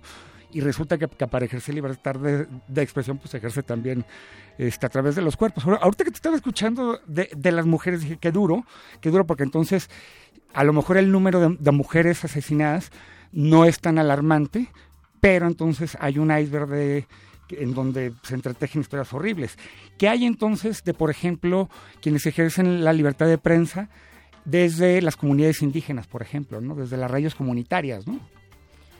Pues sí, sin duda, entonces ya estás mezclando como varios grupos vulnerables en México, ¿no? Este, eres, periodista, eres mujer y además eres, eres parte de un grupo indígena. Entonces, claro que entre más vas acercando a eso y justo es algo lo que hemos querido enfatizar mucho en este informe, eh, que no sé qué tanto lo, hayamos logrado expresar, pero que la libertad de expresión también es diferente desde dónde estás parado, ¿no? No es lo mismo ser un periodista, este hombre blanco en la Ciudad de México que esté en un medio grande que ser una periodista indígena en una radio comunitaria en la sierra en Puebla. Ay, e, eso es muy cierto. Mira, yo creo que ahí sí yo, yo porque soy remetiche, yo me he enterado de esas historias, ¿no? Porque la, de, de, estas violencias seguramente también la parte geográfica afecta más. Entre más lejos de la Ciudad de México debe ser más duro, ¿no? Sin embargo, yo, hijo, yo me he encontrado acá de repente a cada periodista por acá que desde la Ciudad de México critica a quienes están en la en la mera en la mera batalla y este y lo hacen desde, desde la comodidad desde, desde su privilegio no eh, eh, la censura es dura en ese sentido no pues, vamos vamos a irnos con algo de música no un poco siempre decimos aquí en el modernísimo eh, para nivelar el pH para pasarnos el trago amargo de esta de lo que significa nuestra realidad nacional ahora hablando con Sandra Patargo de artículo 19 acerca de pues la libertad de prensa tan básica para formar democracias sólidas y sociedades informadas pero nos vamos a ir con algo de música esto es de Chicano Batman. Nos vamos con una rola de este año de un disco que se llama eh, Freedom is Free, la canción homónima también, y justo sale poco después de que Donald Trump tomara el poder, un disco de Chicano Batman.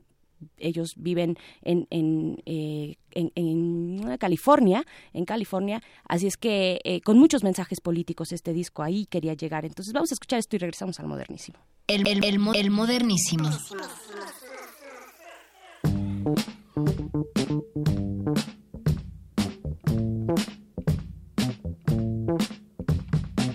Nobody likes you, nobody cares. Nobody wants you, nobody cares. to extend a greeting, a connecting lands. Life is just a jaded game to them. They won't give it a chance.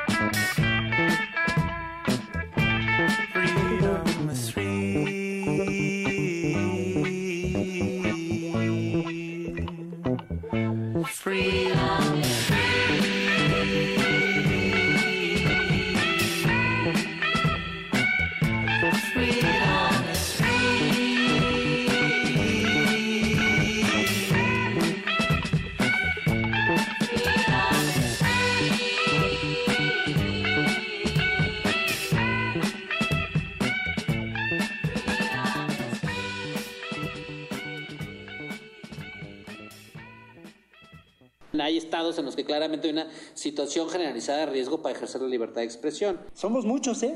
Muchos más de los que podríamos pensar. Y de manera cotidiana, perdón por la expresión, nos la rifamos en los espacios periodísticos. El modernísimo.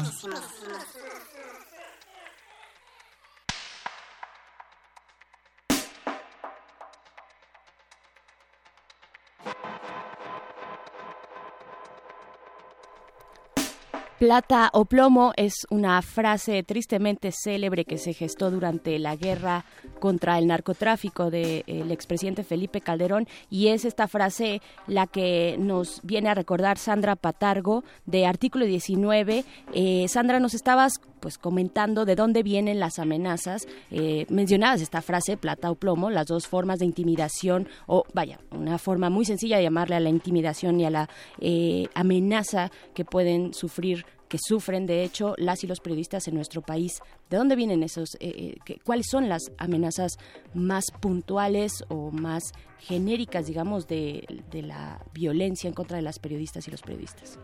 Pues digamos que, que lo que más hemos documentado en cuanto a agresiones son los ataques físicos, las amenazas, las intimidaciones.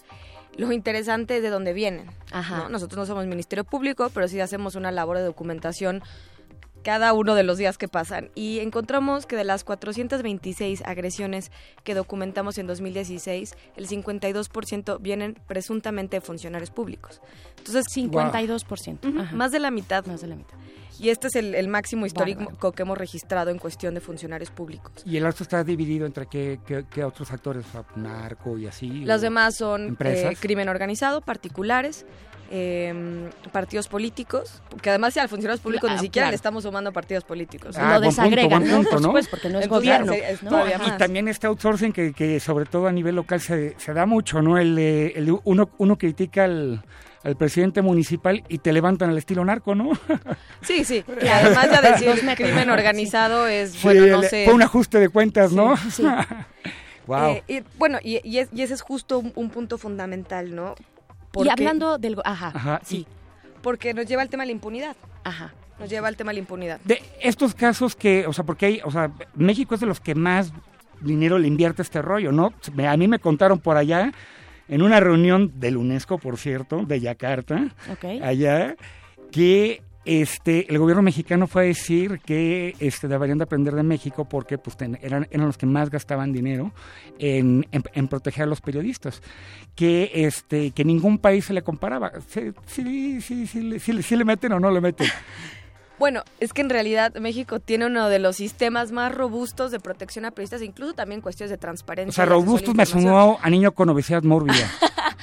Pues sí, sí, sí se invirtió mucho dinero en que tengamos un mecanismo de protección a periodistas, que tengamos una fiscalía especial de atención a delitos cometidos contra la libertad de expresión.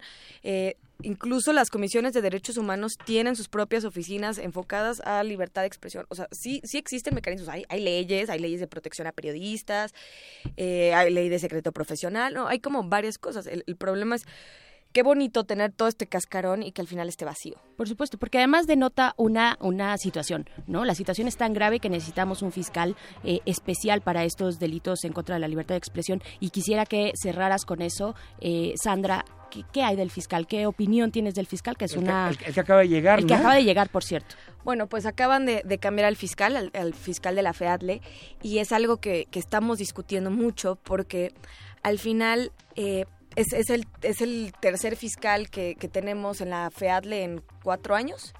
Y, y esto nos habla de, de que pues, al final están intentando parchar eh, errores, pero estamos hablando de una cifra de 99.75% de impunidad. En seis años, de las 798 investigaciones que fueron a- a- aperturadas, solo dos casos tuvieron sentencias condenatorias. Pues, ¿qué hacen del resto del tiempo?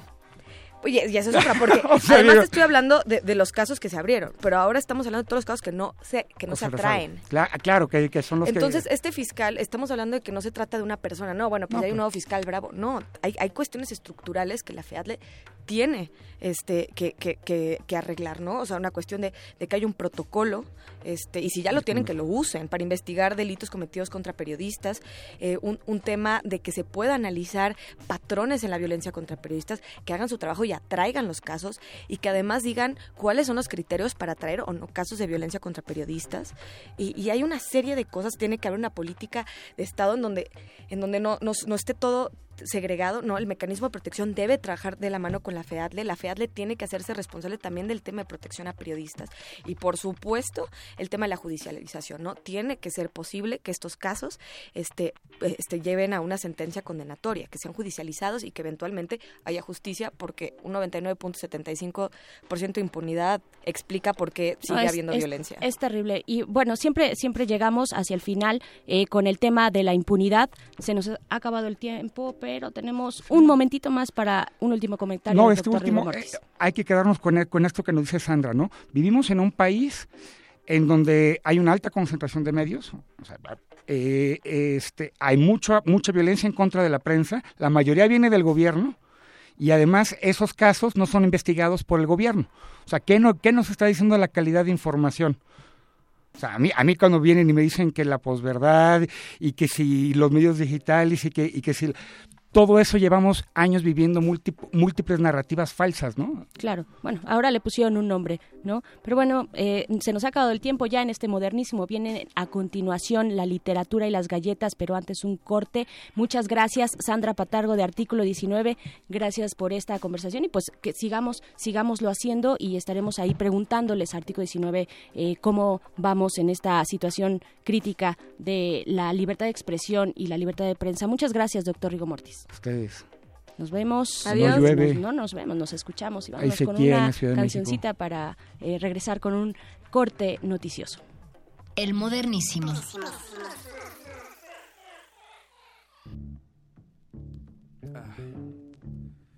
The name of this song is Uncle Sam, goddamn.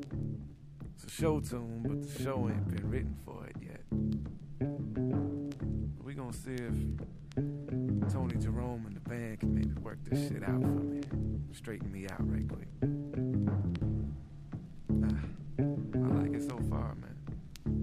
Yeah. Come on, let's go. Welcome to the United Snakes, land of the thief, home of the slave. Grand Imperial Guard, where the dollar is sacred and proud. Let's do this shit real. Come on now. Smoke and mirrors, stripes and stars. Stoning for the cross in the name of God. Bloodshed, genocide, rape, and fraud. Written to the pages of the law, good law. The cold continent latchkey child ran away one day and started acting foul. King of where the wild things are. Daddy's proud, cause the Roman Empire done passed it down. Imported and tortured the workforce and never healed the wounds or shook the curse off. Now the grown up Goliath nation holding open auditions for the part of David. Can you feel it? Nothing can save you. You question the rain, you get rushed in and chained up. Fist raised, but I must be insane, cause I can't figure a single goddamn way to change.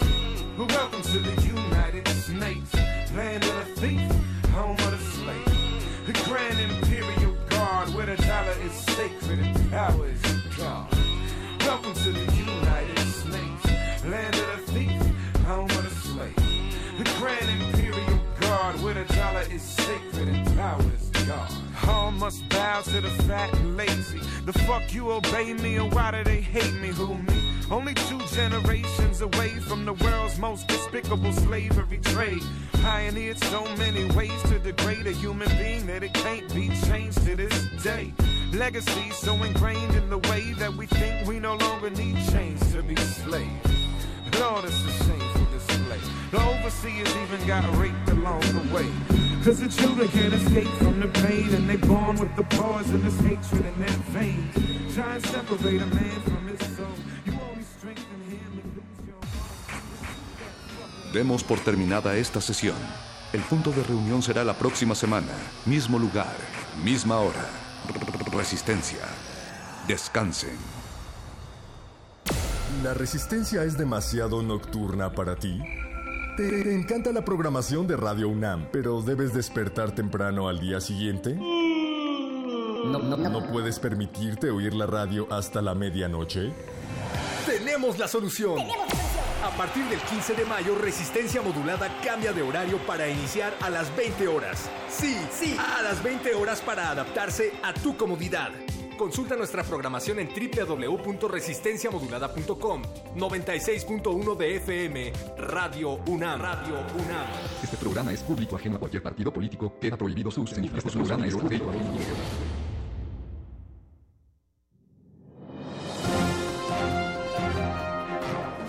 Esto es un corte informativo para la resistencia.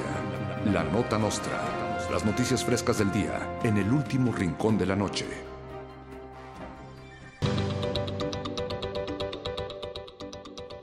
Daddy Yankee hará un cover de Radiohead, después de ver un meme en internet en el que el vocalista de la banda inglesa Tom York hace un cover de La Gasolina. El reggaetonero emocionado prometió una versión de Creep en versión perreo intenso. Aunque ya le han explicado varias veces que el meme es falso, Yankee insiste en proponer un disco de covers de Radiohead y hasta un video en el que York salga haciendo perreo intenso y cerdo. Y si Metallica sale cantando con Lady Gaga, uno ya se puede esperar cualquier cosa. Después de más de seis décadas apoyando a la reina Isabel en saludar a millonarios en reuniones de millonarios, en el Palacio de Buckingham, el duque de Edimburgo anunció su retiro. El duque de 95 años dijo que ha trabajado muy duro a lo largo de su vida y que ya le parece que es tiempo de descansar de la ardua e importante tarea de estrechar manos de ricos y de protagonizar desfiles.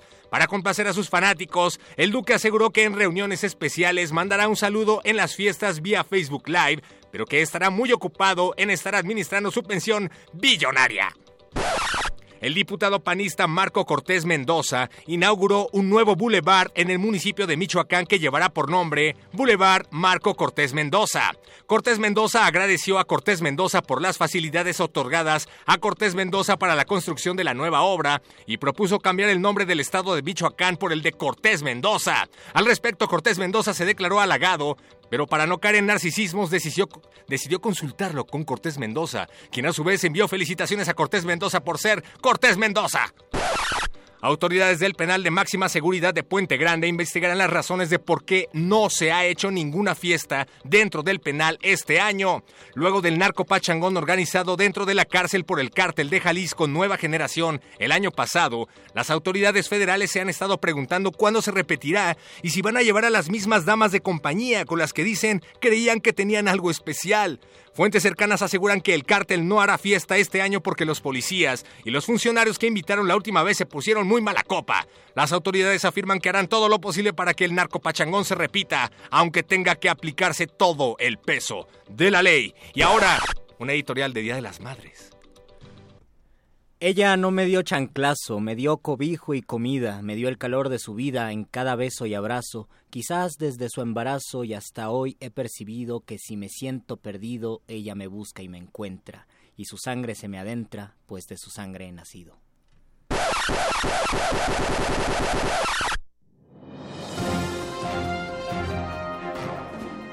Esto fue un corte informativo para la Resistencia. La Nota Nostra. Se nos hizo tarde, pero seguro. Hablar de la paz es complejo, hablar de la paz es complejo. Eh, definitivamente no lo podemos reducir a solamente hablar de ella a través de la violencia o, o, de los delitos, sino que estamos hablando de cosas más complejas como el combate a la corrupción, como el combate a la corrupción. No, pues va a tener que mocharse con una lana, maestro. Bajita la mano serían unos 50 mil. Licencia y hay que dar medio medio de mordido y mejorar la administración de justicia que hay en el país. Investigar un poco más y realmente encontrar esos puntos de entrada que harán cambiar la situación. Definitivamente, lo vuelvo a repetir, el factor que está más correlacionado con la violencia hoy en día en el país es la corrupción. Es la, es la corrupción. Resistencia modulada.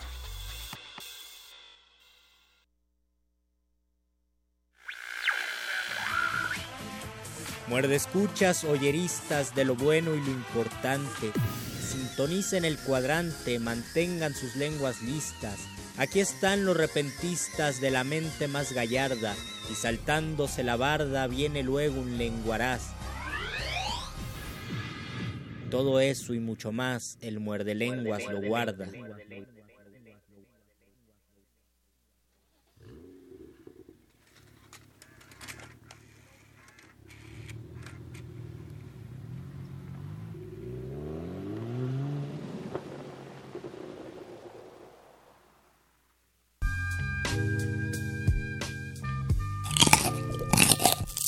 Muerde lenguas. Muerde lenguas. Muerde lenguas. Dame la mano, Paco, dice con mal humor una vieja acalambrada para poder bajar las escaleras. ¡Qué chingaos! Con el trabajo que le costó subir. Los transeúntes se abalanzan casi mecánicamente al camino que de seguro toman diario. No se dan cuenta de, que, los que van frente a ellos se dan la vuelta desilusionados. Parece mentira que haya que repetirlo tantas veces. La gente no observa. No hay servicio, dice el policía del Metro Puebla. Algunos regresan indignados y dicen a los que se acercan que no hay servicio, pero cuesta creer que algo ha roto su rutina y siguen avanzando. Nadie sube las escaleras y la puerta está cerrada. De seguro creen que la puerta se abrirá cuando ellos lleguen y el policía les dará la bienvenida con una reverencia. No. Agita la mano y sigue diciendo, no hay servicio, ceñito. Me paro frente a la puerta en lo alto de las escaleras. La voz se ha corrido y comienza el caos. No hay servicio, güerita, no hay servicio, gritan los vendedores ambulantes. Las caras de la gente se transforman del enojo de llegar tarde o la tranquilidad del orden pasan a la incertidumbre que provoca la necesidad de improvisación. ¿No hay servicio? ¿Cómo? ¿Y ahora para dónde? Poquito faltó para que empezaran a gritar y a correr desenfrenadamente. ¿No hay servicio? ¿No hay servicio? Si nada más llevamos 45 minutos esperando? Los microbuses se amontonan en la avenida, la gente la empieza a invadir. Entre los recién llegados algunos se extrañan, otros no ven más allá de su propio camino y avanzan en pellones hacia la entrada cerrada del metro. Mandan un explorador, este llega a la puerta y el policía repite, no hay servicio, joven, y el joven lo grita a sus, a sus acompañantes, que no hay servicio, culeros. Algunos sienten pánico, llegarán tarde, no hay otra manera de irse. Y yo, pues total, si ya llegué tarde, ¿para qué angustiarme? Bajo las escaleras para ir a los teléfonos públicos y entre el gentío me entra la conciencia gremial. No hay servicio, le digo a la gente que va llegando, no a toda, nada más a, a las muchachas bonitas y a las señoras de buen gesto, pues las otras parece que te van a pegar si les avisas. Los teléfonos están llenos, colas y colas. Oye, no hay servicio, le dicen por el auricular. ¿Cómo le hago?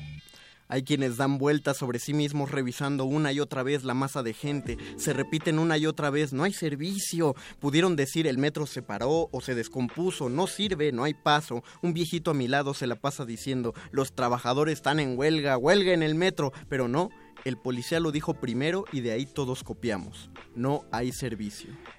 El mismo policía se acerca a la puerta, la abre y grita, Ya hay servicio, ya hay servicio. No desespere, señor usuario. Sonríe y se hace a un lado. La marabunta se abalanza a la entrada, suspiros de alivio, caras relajadas. No falta aquel que, después de la antigua queja, añade una nueva ya que el problema fue resuelto. Me espero. Una falla técnica, dice el policía. Me ve, de los últimos en entrar. Un arrollado, me dice.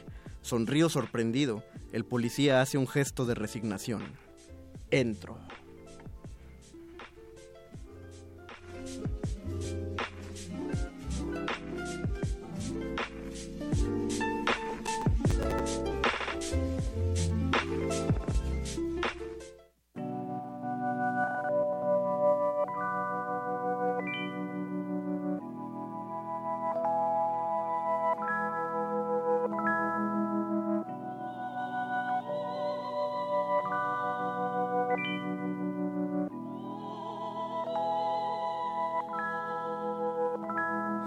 Repartiendo arte, porque esa es mi cualidad.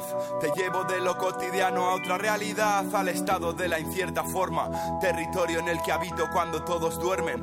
Puedes verme repartiendo arte, porque esa es mi cualidad. Te llevo de lo cotidiano a otra realidad, al estado de la incierta forma, territorio en el que habito cuando todos duermen. Pasaporte con mi nombre rumbo al infinito. Hay mucho mito, pero nadie ha vuelto y lo ha descrito. Ese es mi reto, estoy saliendo ya de dejando ya obsoleto el ámbito de lo concreto. No me limito, traigo el tacto de lo abstracto, nada exacto, un extracto de lo perfecto, nada recto, un instante rutilante, muy brillante de la música de un gigante arquitecto. Pilla esta foto en la que floto, exploto. Con otro que junto con otros que de expansión total, el origen del que todos los caminos salen y al que se posibles sucesos suceden donde dicen que cocinan sus besos. Mujeres, por si acaso me perdiera, he tendido un hilo que me sujeta a la tierra para viajar tranquilo. Desde el último balcón del tiempo me asomaré si tú recorrerlo, dilo. Yo allí estaré repartiendo arte, porque esa es mi cualidad. Te llevo de lo cotidiano a otra realidad. Estado de la incierta forma. Territorio en el que habito cuando todos duermen. Puedes verme repartiendo arte, porque esa es mi cualidad. Te llevo de lo cotidiano a realidad, al estado de la incierta territorio en el que habito cuando todos duermen. Regreso a la región de la que todo Basado en hechos reales, lo que uno hace cuando hace radio en vivo es que uno está a la merced de las máquinas, de los archivos, de cables que no entiende y de pequeñas plaquetas de silicio que tampoco sabe cómo funcionan y por lo tanto ten- no tenemos una explicación, nos encantaría dárselas, pero no tenemos explicación a por qué nuestra pista de audio se estaba auto interviniendo. Yo tengo dos explicaciones. A ver, Luisito. Una es que es un performance de Dios. De Dios. Y la otra es que el rapero es tartamudo.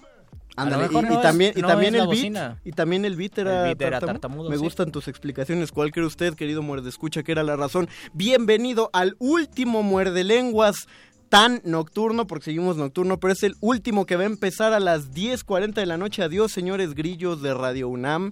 Sí. Hola, grillitos que, que no, no duermen tan tarde, pero nos van a oír.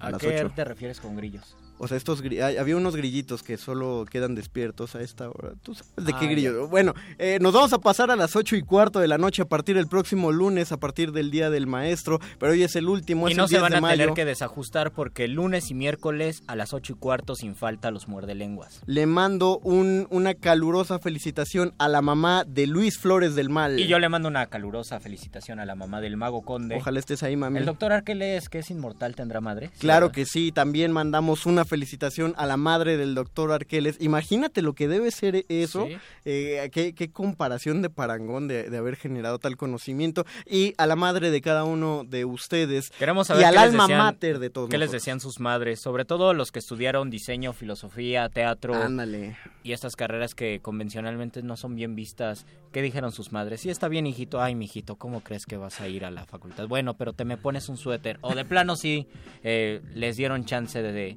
de estudiar. O no les dieron chance. O sea, eh, puede que les hayan dicho algo y los di- les dieron chance. Y yo antes que nada quiero adelantar mi dato filológico de esta noche. Adelante, Ya que es el Día de las Madres, las madres sobre todo tienen una construcción gramatical que se llama dativo ético y es a ocupar la palabra me, el pronombre me, que no tiene nada que ver en las oraciones cuando es un dativo ético, sino que solamente implica una especie de cariño. Explica Cuando- tu maqueta, joven. por ejemplo, cuando una madre te dice, te pones un suéter, bien te podría decir nada más, te pones un suéter, te comes la sopa, pero porque ella se Ah. involucra sentimentalmente con esa orden, te dice, te me pones un suéter, te me comes la sopa, te me portas bien, me lo reprobaron, me le pasó un accidente, ese me significa me está importando, ya sé que a- tú te vas a poner el suéter y tú te vas a comer la sopa, pero de alguna manera como madre me involucras. El dativo ético creo que es una de las de los signos y rasgos más bonitos que tienen las madres mexicanas. Eh, de- aparte, otro dato, Luis, es a la única persona en la vida a la que le permites que te hable así. Sí. Porque cuando el jefe te dice,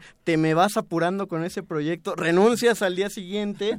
o cuando el de las copias también. te Le dice, dices, yo te renuncio. Yo te, re- se- Te renuncio. me vas moderando tu tono. Tenemos redes sociales para que nos cuenten sus historias, eh, no Sus so- crónicas maternas, tal sus vez. crónicas maternas, sus crónicas, sus crónicas de la vida diaria o películas, libros, cuentos, todo lo que esté basado en los hechos reales. Estamos en Facebook y Facebook Live en Resistencia Modulada. Y tenemos un Twitter, arroba Rmodulada. Tenemos un número de WhatsApp que es 55 47 76 90 81. 47 76 90 81. 47 Anótenlo. es este. 47769081. Eh, dice Omar Gea, pues saludos a las guapas, o sea, a nosotros. Gracias, Omar. Fátima Narváez pregunta por qué siempre les dicen que los creían diferentes. Es que es el, es que es síndrome de es que no quieren decir diferentes. Es, nos lo imaginamos distintos porque la voz nos, Eran no más guapos. corresponde con la En, cara. en voz, en voz somos más guapos que en cara. Estamos guapos Excepto. Perro Muchacho, si lo enfocan a él van a ver, Perro Muchacho es, es hermosura. Es guapo en de la voz. Es guapo de la voz y del cuerpo. Y del corazón. Li- Luisito, tu libro favorito basado en hechos reales. Mi libro Bueno, o, o uno segundo, porque probablemente ya hablamos eh, acerca de uno. O, o, o qué te parece si empezamos con esta, esta eh, pregunta. Si cualquier historia narrativa surgió de algo, una cosita que vio el autor o algo que le contaron o forzosamente se basó en un, eh, un personaje, en una persona que conoce, ¿significaría que toda la ficción está basada en hechos reales? Yo pienso que toda, toda escritura creativa, incluso todo proceso creativo parte de una experiencia. En poesía se habla mucho actualmente de dos caminos que tienen los poetas. La poesía del lenguaje, cuando se ponen a dominguear, y la poesía de la experiencia, cuando se ponen a contar historias y hablan siempre de su mamá, de su papá y de lo que les sucede. Eh, en realidad existe nada más una sola poesía, porque toda poesía implica lenguaje y toda poesía implica una anécdota, aunque uno se separe completamente de eso y aunque puedas escribir perfectamente hablando en tercera persona, te involucras de alguna manera porque eh, y esto no es una idea del romanticismo, sino es una idea de la creación estética. No sabemos, no es una creación mental, también implican emociones, implican dudas, implica un comportamiento humano y ahí está la experiencia. Yo pienso, por ejemplo, en una, respondiendo, en Sí. una novela bien bonita del autor brasileño Ah, Rubén Fonseca que bonita, se llama... ¿Bonita o, bien hecha? Porque ese va a ser un tema Ah, también de ya, muerde lenguas. A mí me gusta, a mí me gusta el adjetivo Va, bonito. está bien, está bien. Me encanta. En portugués le dicen bonitito, bonitinho. Bien bonitinha la Bonito novela. tu pelé. Ajá. Ajá, bonitinho tu pelé. Eh, que se llama Al fondo del mundo prostituto. Solo recuerdos guardé para mi, para mi charuto, para mi puro.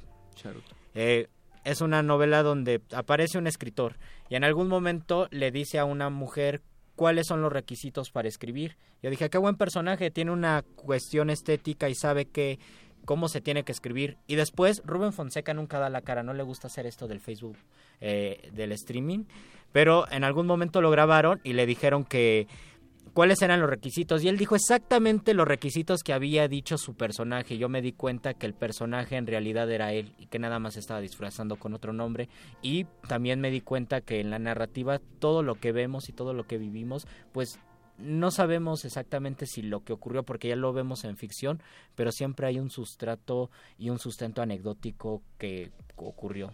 En la cuando cuando hacíamos composición dramática con el maestro Martínez Monroy, él siempre nos decía que no podíamos escribir de lo que no conocíamos. Eh, entonces, esto generaba un montón de debate porque había gente que decía, yo quiero escribir acerca de campos de concentración, ¿no? Eh, a- alemanes. Y entonces decía, yo, y yo me metí a investigar acerca de los campos de concentración y lo que se pasaba ahí, pero el maestro le decía, eso no significa que conozcas el tema, conoces el contexto, conoces como la estructura, pero no, no vas a saber qué es, qué es escribir, o no vas a poder escribir eh, algo acerca de ahí, porque lo, lo que no conoces es el sufrimiento de ese lugar, o no conoces una persecución de ese tipo, a menos que sí hagas una, una, una transpolación de lo que se siente ser perseguido por tu ideología o por tu religión, y entonces ya podrías escribir algo acerca de la persecución de, de judíos. Si no, por eso ahorita hay tantas obras efectistas que tratan de tomar temas muy fuertes socialmente, pero con todo respeto para mis amigos eh, dramaturgos, como fueron escritas desde Mezcalerías de la Roma, pues ahí no hay dolor, ahí no hay, no, no se conoce el sufrimiento verdadero. Entonces no vas a poder retratar ese tipo de sufrimiento, dolor Oye, y si nos miseria. está escuchando alguien de alguna mezcalería de la Roma que se indigne por lo que dices. Pues entonces que... no- no- Entonces que venga. Entonces que que, nos mande el texto y, y veamos. Ajá. No, porque la cosa es que alguien desde una mezcalería sí nos puede escribir acerca del sufrimiento, si es honesto, si es una persona honesta, si es alguien que se está basando en el sufrimiento por eh, amoroso o incluso un sufrimiento social, pero, pero que sea enteramente honesto, o sea, gente que, que esté indignada por algo, pero... eh, eh, el maestro tenía una, una, una escala muy precisa para saber cuando algo te indignaba de verdad.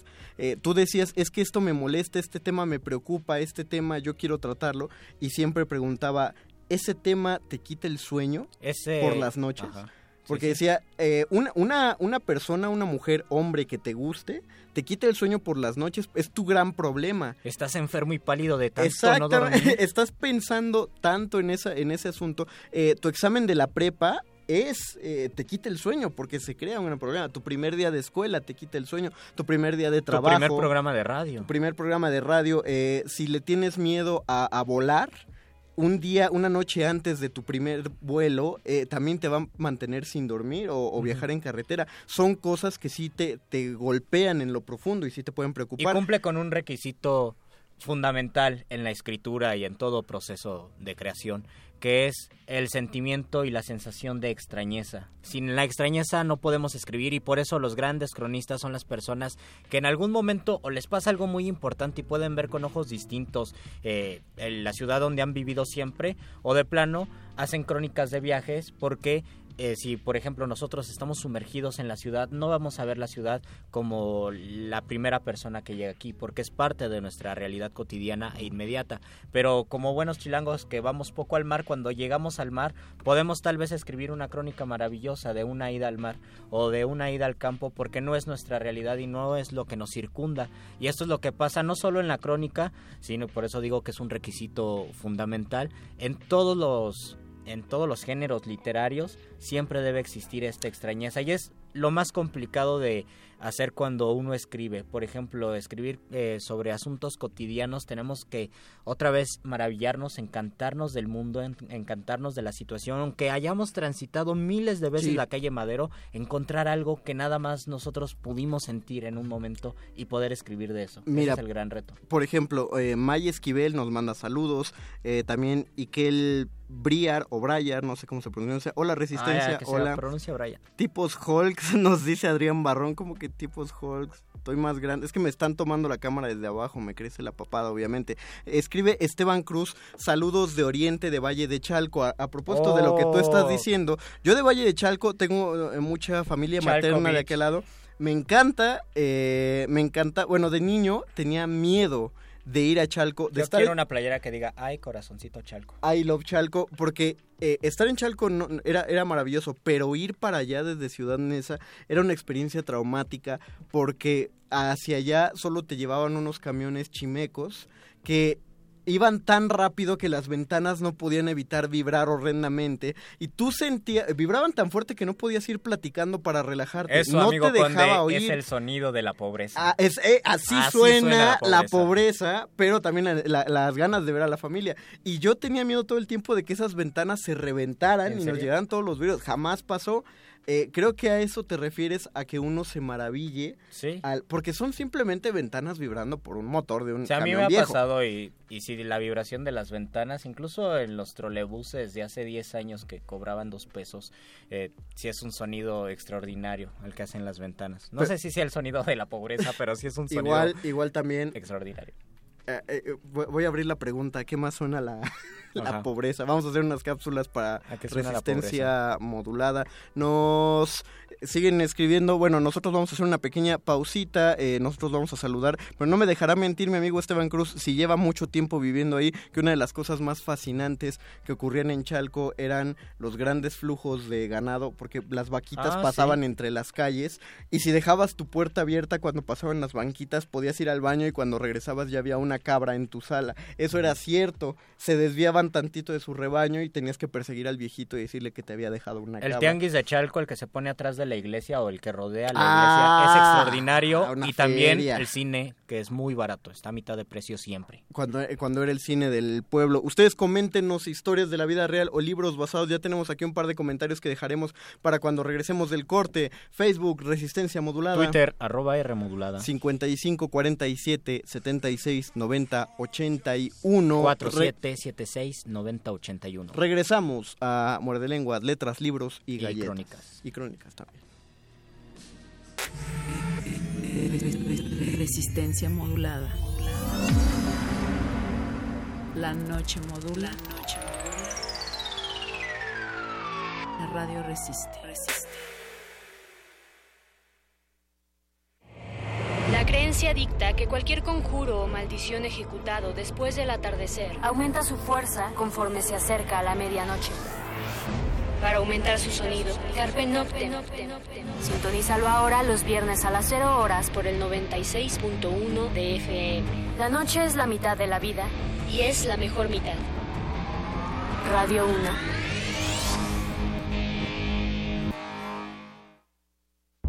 Mi padrastro me está haciendo cosas que no están bien.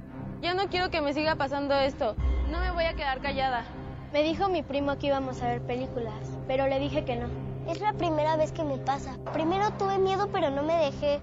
Nadie tiene derecho a tocarte. No te guardes secretos. Habla. Tu cuerpo es tuyo y de nadie más. Cuídate, no te dejes. El abuso sexual infantil debe acabar. No te calles. Llama al 089. Con Apo. Una orquesta en la cocina Cuarteto de cuerdas en el auto. y un violonchelo solista sentado en el sillón favorito de la sala. Orquesta Filarmónica de la UNAM. Desde la sala Nezahualcóyotl, Escucha los conciertos los domingos al mediodía. desde la comodidad de tu casa. 96.1 FM. Radio UNAM. Sirve tu bebida favorita. Échale unos hielos. Añádele dos ramitas de swing, una copita de jazz y agrega sonidos balcánicos al gusto. Mezcla bien y dale un trago. El Festival Intersecciones trae para ti la música de Los Camer, un brebaje para bailar toda la noche. Viernes 12 de mayo, 21 horas, Sala Julián Carrillo de Radio UNAM. Entrada libre. Ven y pásala mm, a gusto. Resistencia modulada.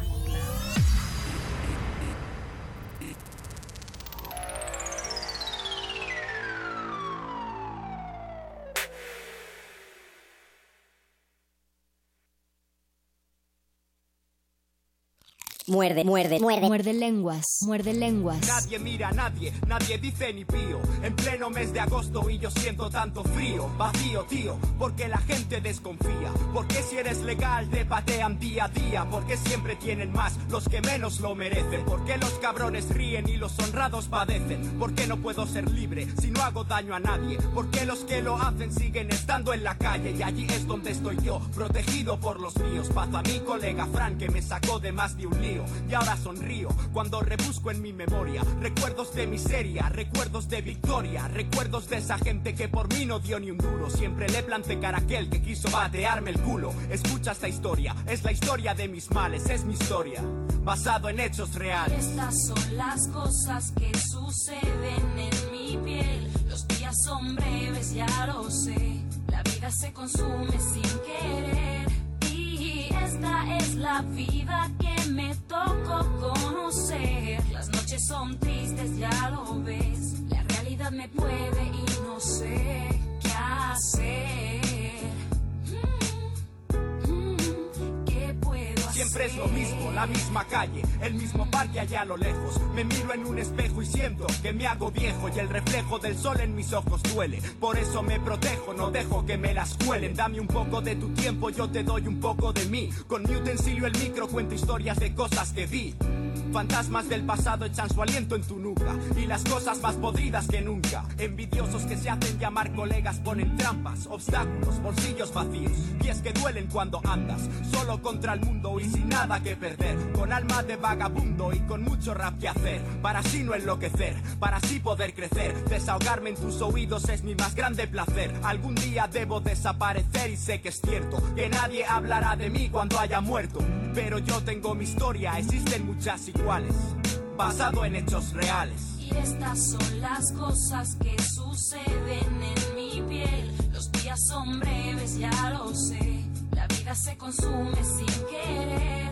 Y esta es la vida que me tocó conocer. Las noches son tristes, ya lo ves. La realidad me puede y no sé qué hacer.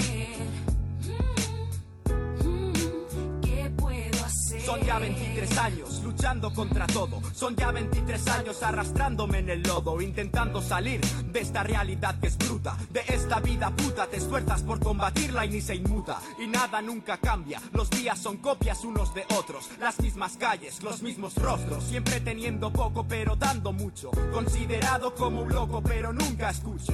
Recordando personas, situaciones y lugares. Repasando mi vida basado en hechos reales. Estas son las cosas que suceden en mi piel. Los días son breves, ya lo sé. La vida se consume sin querer. Y esta es la vida que me tocó conocer. Las noches son tristes, ya lo ves. La realidad me puede y no sé qué hacer.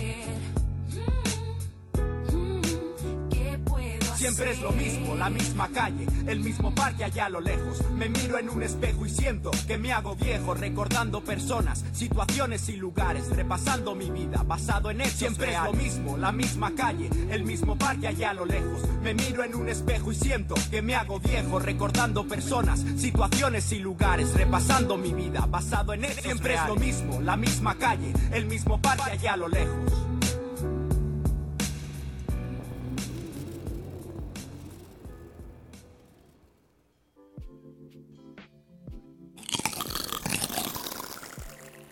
Muerde, muerde, muerde. Muerde lenguas, muerde lenguas. Dice Milch Rivas, nunca te tocó ir en el chimeco y pasar un tope, llegar hasta el techo. Eh, ah, mira, hasta sonó como, como Sí. también letra de rap. Eh, chocar un tope, ir en chimeco, llegar hasta el techo. Ahí entendí uno de los principios de la física, de que mientras más lejos te encuentras del eje, más fuerte te toca la fuerza Sí. centrípeta. Entonces, para yo antes me sentaba mucho en el asiento hasta atrás del, del microbús. De hecho, una vez evité un... En un- algunos lugares esos asientos les llaman el abortadero. Por ese Ah, sí, es que es horrendo. tope. Pasas el tope, saltas y caes, pero te das cuenta que estás muy lejos de la llanta, estás muy en la cola, entonces el rebote Sí, es toca muy, fuerte y lastima, eh, y esto es en serio, no, no lo tomen como comentario de viejito, lastima la espalda espantosamente y lo noté porque La yo no, yo no podía leer porque iba tratando de hacer fuerza No, no lo con las piernas. Entonces, para encontrar un buen lugar en el sillón, el sillón, en el camión, siéntense en el asiento incómodo porque es donde va la llanta, ¿no? Donde tienes que doblar las rodillas. No tienes que sentir la pobreza en el camión pero si te vas sientas en los asientos. en medio. exactamente eh, vas en el eje y entonces no te toca el golpe de culata tan fuerte dice Cora Eric yo sigo con miedo cuando abordo el transporte público soy de Valle de Chalco ah bueno pero el miedo es- creo que se aleja Oye, Valle de Chalco es un tema para muerde lenguas, ¿verdad? Sí vamos a hacer un muerde lenguas de Chalco y si podemos desde Chalco ¿por Sí, qué porque no? además sales del DF o de la zona. Mira. Y dices, mamá, el mar. No, es Valle de Chalco. Nos- Pero es muy grande la laguna. Nos escribe Alfredo Loera. Oh, saludos, Alfredo. El- eh, un gran compañero de la Fundación para las Letras Mexicanas de Narración. Dice, eso del sueño es buena técnica. Papi Faulkner decía que era 100% experiencia, 100% imaginación y 100% trabajo. Oh, qué maravilla. Lo que se, Es lo que me gusta de los de los letrados, de los escritores, que somos muy malos en matemáticas, pero se entiende la idea. Dice Enrique Gómez, pasen el número de WhatsApp, papus. Ya somos papus 55 oficialmente. Ya. 47 76 90 81. Ya me lo sé. 4776 90 9081. Te Carely Versunza te manda otro me enflorece. Claudia Gracias. Tisha también es de Chalco. Se está, nos estamos ganando. el- Saludos, Claudia Tisha. Eh, podemos hacerlo en serio, pero vamos a solicitarle a la banda de Chalco que, Que nos sintonicen y no, que no, no, nos- no, no, que, que nos investigue, sí que nos sintonice, pero que nos investigue Algo sobre que tenga que ver con libros y con Chalco. Iba a decir eh, escritores emergentes en Valle de Ah, Chalco, justamente, talleres de escritura, bibliotecas públicas, o si ya se sabe cuando menos de, de un autor que ya surja, ya veremos si es bueno, no es cierto, pero que, ah, que haya escritura emergente en Valle de Chalco, de cualquiera de, de los géneros. Eh, sigue, sigue viendo... También nos dicen, nos, man- nos Ah. hablaron por teléfono mientras Oscar Distacalco que la pobreza suena a escuchar música de tu vecino de al lado porque careces de paredes firmes. que no tienes un material más, más costoso para, para amortiguar el sonido de otro, de otro lado. Eh, eh, yo diría que, la, que un grado más alto de pobreza sería que escuchas la música de tu vecino porque no hay aparato reproductor en tu propia casa. Entonces, eh, y, eso, y eso era muy común de los años 60, 70. Eh, el de ver la tele en la tele del vecino. O sea, Ah, había es gente, verdad, como armabas hacía. tu casa de, de, de- o, o con láminas o lo que sea, o te sabías orientar el sillón hacia la ventana y entonces desde la ventana se veía la, la- la tele del vecino y te sentabas a ver lo que el vecino estuviera Sí. viendo. Tú sí lo hacías. Sí. Sí, un tiempo, un tiempo no había televisión y, y pasaba. No, yo iba con la vecina, la vecina sí tenía televisión. No que muy lector. Y no, iba con la vecina y la vecina veía telenovelas y yo me la pasaba viendo telenovelas. La pobreza suena y, y es lindo que suene así, a mí me gusta que suene así, a la lluvia en unas en un techo de lámina. Uy, pero eso a mí me suena eso y me suena bien.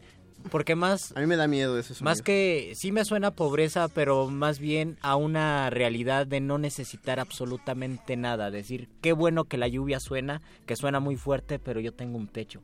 Porque cuando estás en otro lugar donde no suena la lluvia, puede estar lloviendo y te olvidas de la lluvia, pero sabes que está ahí cuando suena en un techo de lámina de cartón. Me acuerdo que la, la lluvia antes no me importaba, no, no me importaba dónde me agarrara la, la lluvia, finalmente si tú pensabas no me voy a enfermar, no te hacía daño, pero a uno le empezó a importar cuando empezaste a cargar celulares. Entonces ya no te puedes mojar en cualquier lado porque se te descompone. Dice, nos avisan en producción, Nat, a la cual ya le mandaron también saludos, muchos saludos, de hecho, amigo, cálmate. Y, y Betoques nos avisa que dice el quinto Beatle, o sea, Eduardo Nájera, que siempre estamos Saludos, felices de su mensaje de Lalito Nájera, sus dos... se pasa. Sus dos libros favoritos basados en hechos reales, El diario de Ana Frank y Los hornos de Hitler. Ándale. Qué poético, Lalito. Déjeme estrechar su mano de poeta a De poeta. poeta a poeta. Eh, ahí, hay, ahí hay una... O sea, sí está basado en hechos reales, pero sigue la controversia, ¿no? De qué tan real es el diario de Ana Frank, de si genuinamente Ana Frank escribió el libro o lo escribió el padre de Ana Frank para generar la misma conciencia que...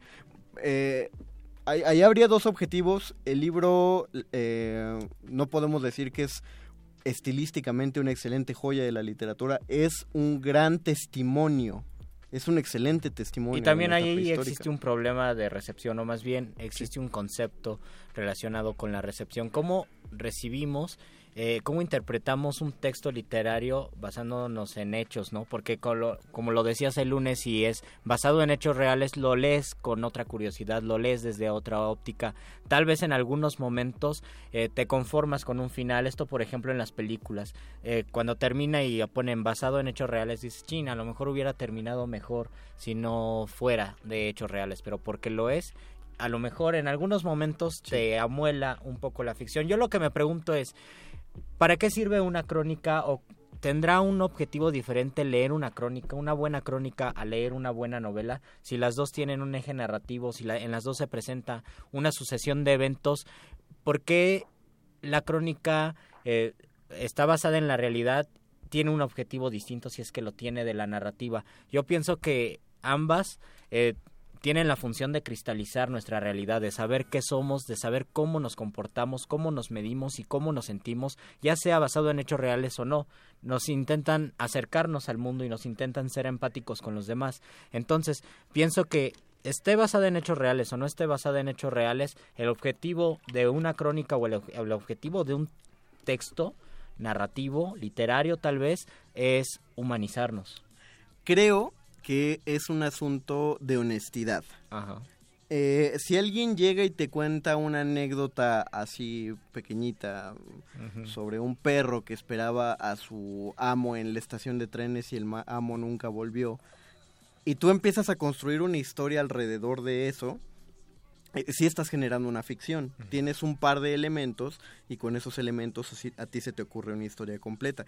Pero hay otras historias que uno mismo autor o con su sensibilidad de autor uno no podría vivir con la idea de haberse robado toda esa historia y meterlo en una novela, como fue lo que le pasó a, Truman Capote. Es, es fascinante leer eh, lo que ocurrió con Capote después de escribir a Sangre Fría, porque él no podía, no podía seguir conviviendo con, con la humanidad a, raíz, no, no a raíz de cómo se cometieron los asesinatos, sino a raíz de, de haber visto cómo ejecutaban a los asesinos. O sea, eso fue lo que, lo que golpeó, que, que, el asesino lo invitó a su propia ejecución y al verlo muerto, Capote sí, entró en un shock y, y no pudo escribir de la misma manera después de eso. Eh, entonces ahí había una cuestión de honestidad. No es su historia, es la historia que él necesitó escribir. Y también aquí sale un prejuicio muy común. No sé si a ti te ha pasado, Conde. Cuando eres escritor y te dicen, oye, tú que eres escritor, déjate cuento mi vida. Para ver si ojalá, luego haces un cuento, ¿no? Ojalá nadie me considera un escritor. No, nunca te. A mí tampoco, pero sé que a muchos sí les, les pasa. y bueno, nos dice 3109. Saludos, la pobreza suena a rugir de tripas. Oh. Sí. La pobreza y pero cuando, pero cuando una vez le pasó a alguien en cabina de grabación de resistencia modulada, le, chillaron tan fuerte las tripas que quedó grabado. Oh, Estábamos grabando y, Esto es radio pública, señores. se Así se hace la radio con el hambre. Se hace un silencio y afuera de la cabina estoy monitoreando y sale por los monitores. y, oh. sabíamos que fueron las tripas. Regresamos al audio y estaba. No me, no me, puedo acordar. Pero muchacho quizás se acuerda. No, era de una actriz que habíamos oh. invitado para que hiciera una de las cápsulas de punto, de punto R. Pues ahí se veía el amor a, la radio, a, tratar de ayudarnos.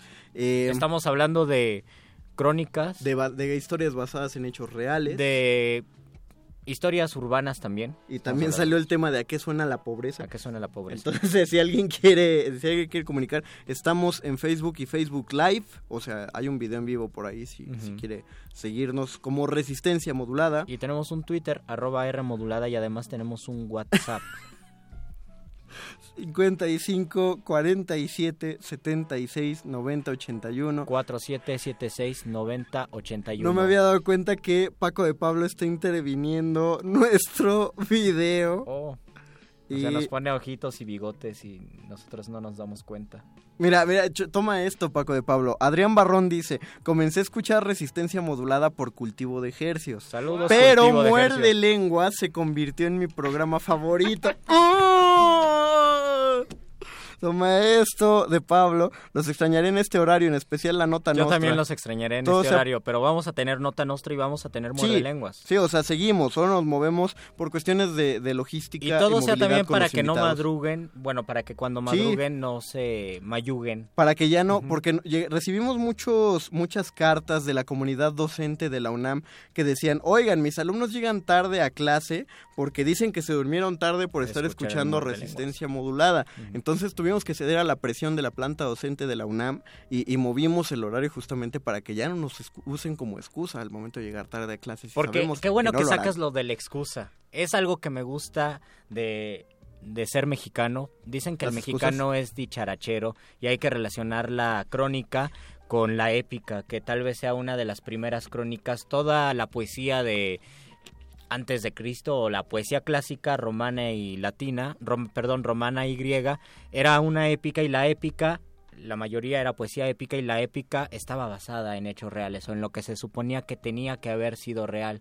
Entonces, de alguna manera eran unas crónicas versificadas, unas crónicas que podían transmitir los juglares y eso se heredó y muchas de las crónicas que tenemos tal vez estén en los corridos, por ejemplo, que no pusimos corridos, o estén antes, estén en los romances de la Edad Media, que era como se contaba las historias, que a lo mejor en algún momento eh, fueron reales y después se tergiversó y quedaron al quedaron algunas noticias ya que eran parte de la invención de las personas de los juglares, pero que partían de un sustento real. Esto me parece que son las primeras crónicas o algo que lo podemos considerar como tal. Lo curioso es que dicen que en la poesía mexicana no somos épicos, no no queremos hacer crónicas de esa manera. No tenemos sino- que presumir. Sino que no, sí tenemos, No, pero sí, que sé. pasa, que pasa algo en la poesía que nos gusta ser nocturnos, ser serios, ser solemnes, tener un poco de eh, angustia y de misterio al momento de escribir poesía. No somos eh, escandalosos. Decía un maestro genial que se llama Gonzalo Celorio, que por eso eh, López Velarde dice, cantaré con una épica sordina a la patria. Le voy a poner una sordina épica a mi canto porque yo sé que no puedo ser escandaloso.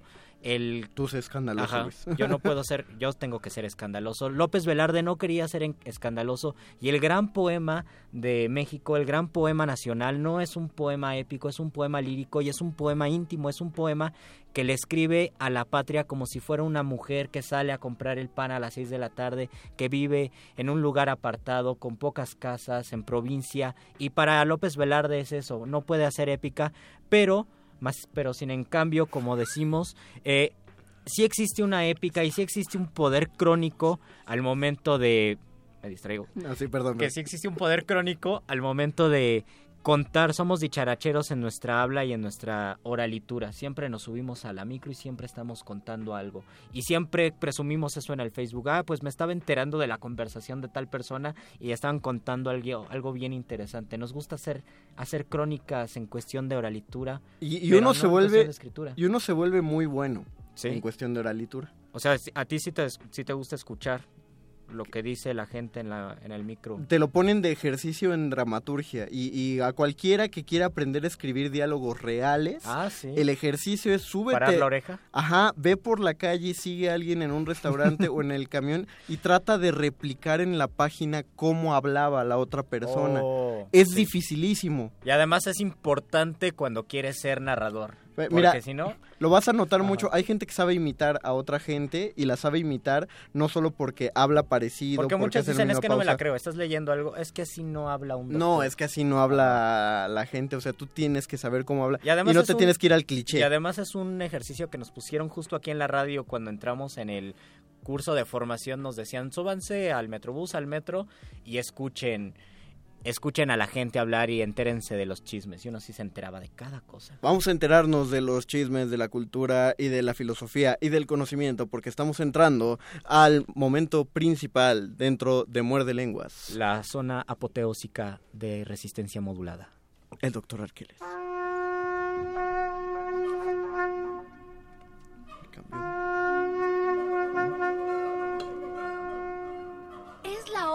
despejar las dudas, de destruir la ignorancia. Está bien, está bien.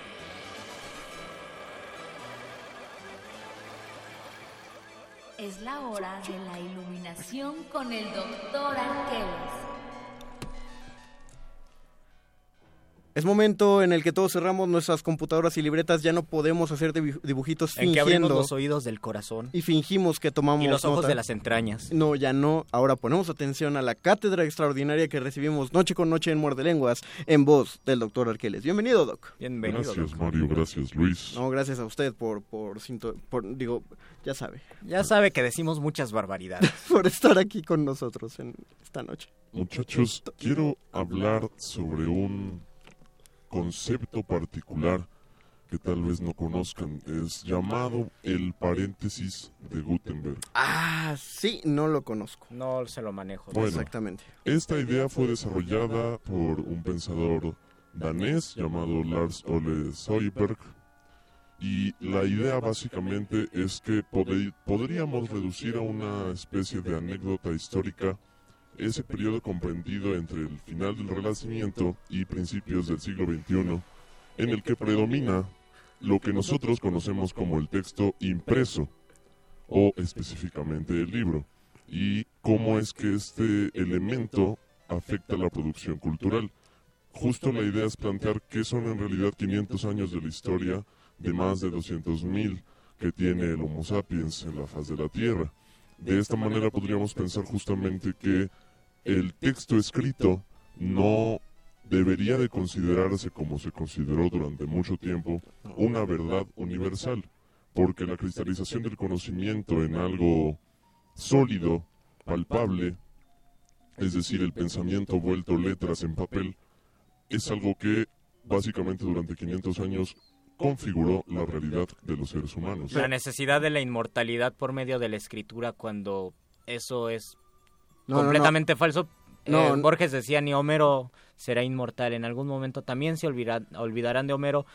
La lengua que en la que escribió Homero ya nadie le habla, habla de forma natural. También le pasó a los romanos y te va a pasar a ti que hablas español. Pero quiere decir, Doc, con esto que uno, que antes se consideraba que todo lo que estaba puesto en un libro era una verdad absoluta o, o cómo? Sí, en efecto, Mario, porque, digamos, la manera de acercarse a este conocimiento que ya no era reflejado en una tradición oral o en una serie de elementos ritualísticos y prácticas cotidianas, se, se decanta en la producción de materiales bibliográficos, los cuales justo nos muestran lo cotidiano, nos muestran lo que piensa la gente, nos muestran los rituales, nos explican las tradiciones, mas no nos hacen vivirlas.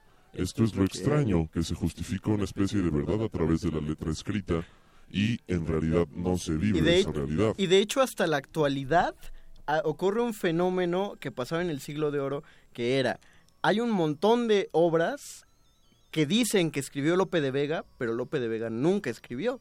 No- ni siquiera tienen la calidad de las de Lope. ¿Por qué se decía que las escribió Lope?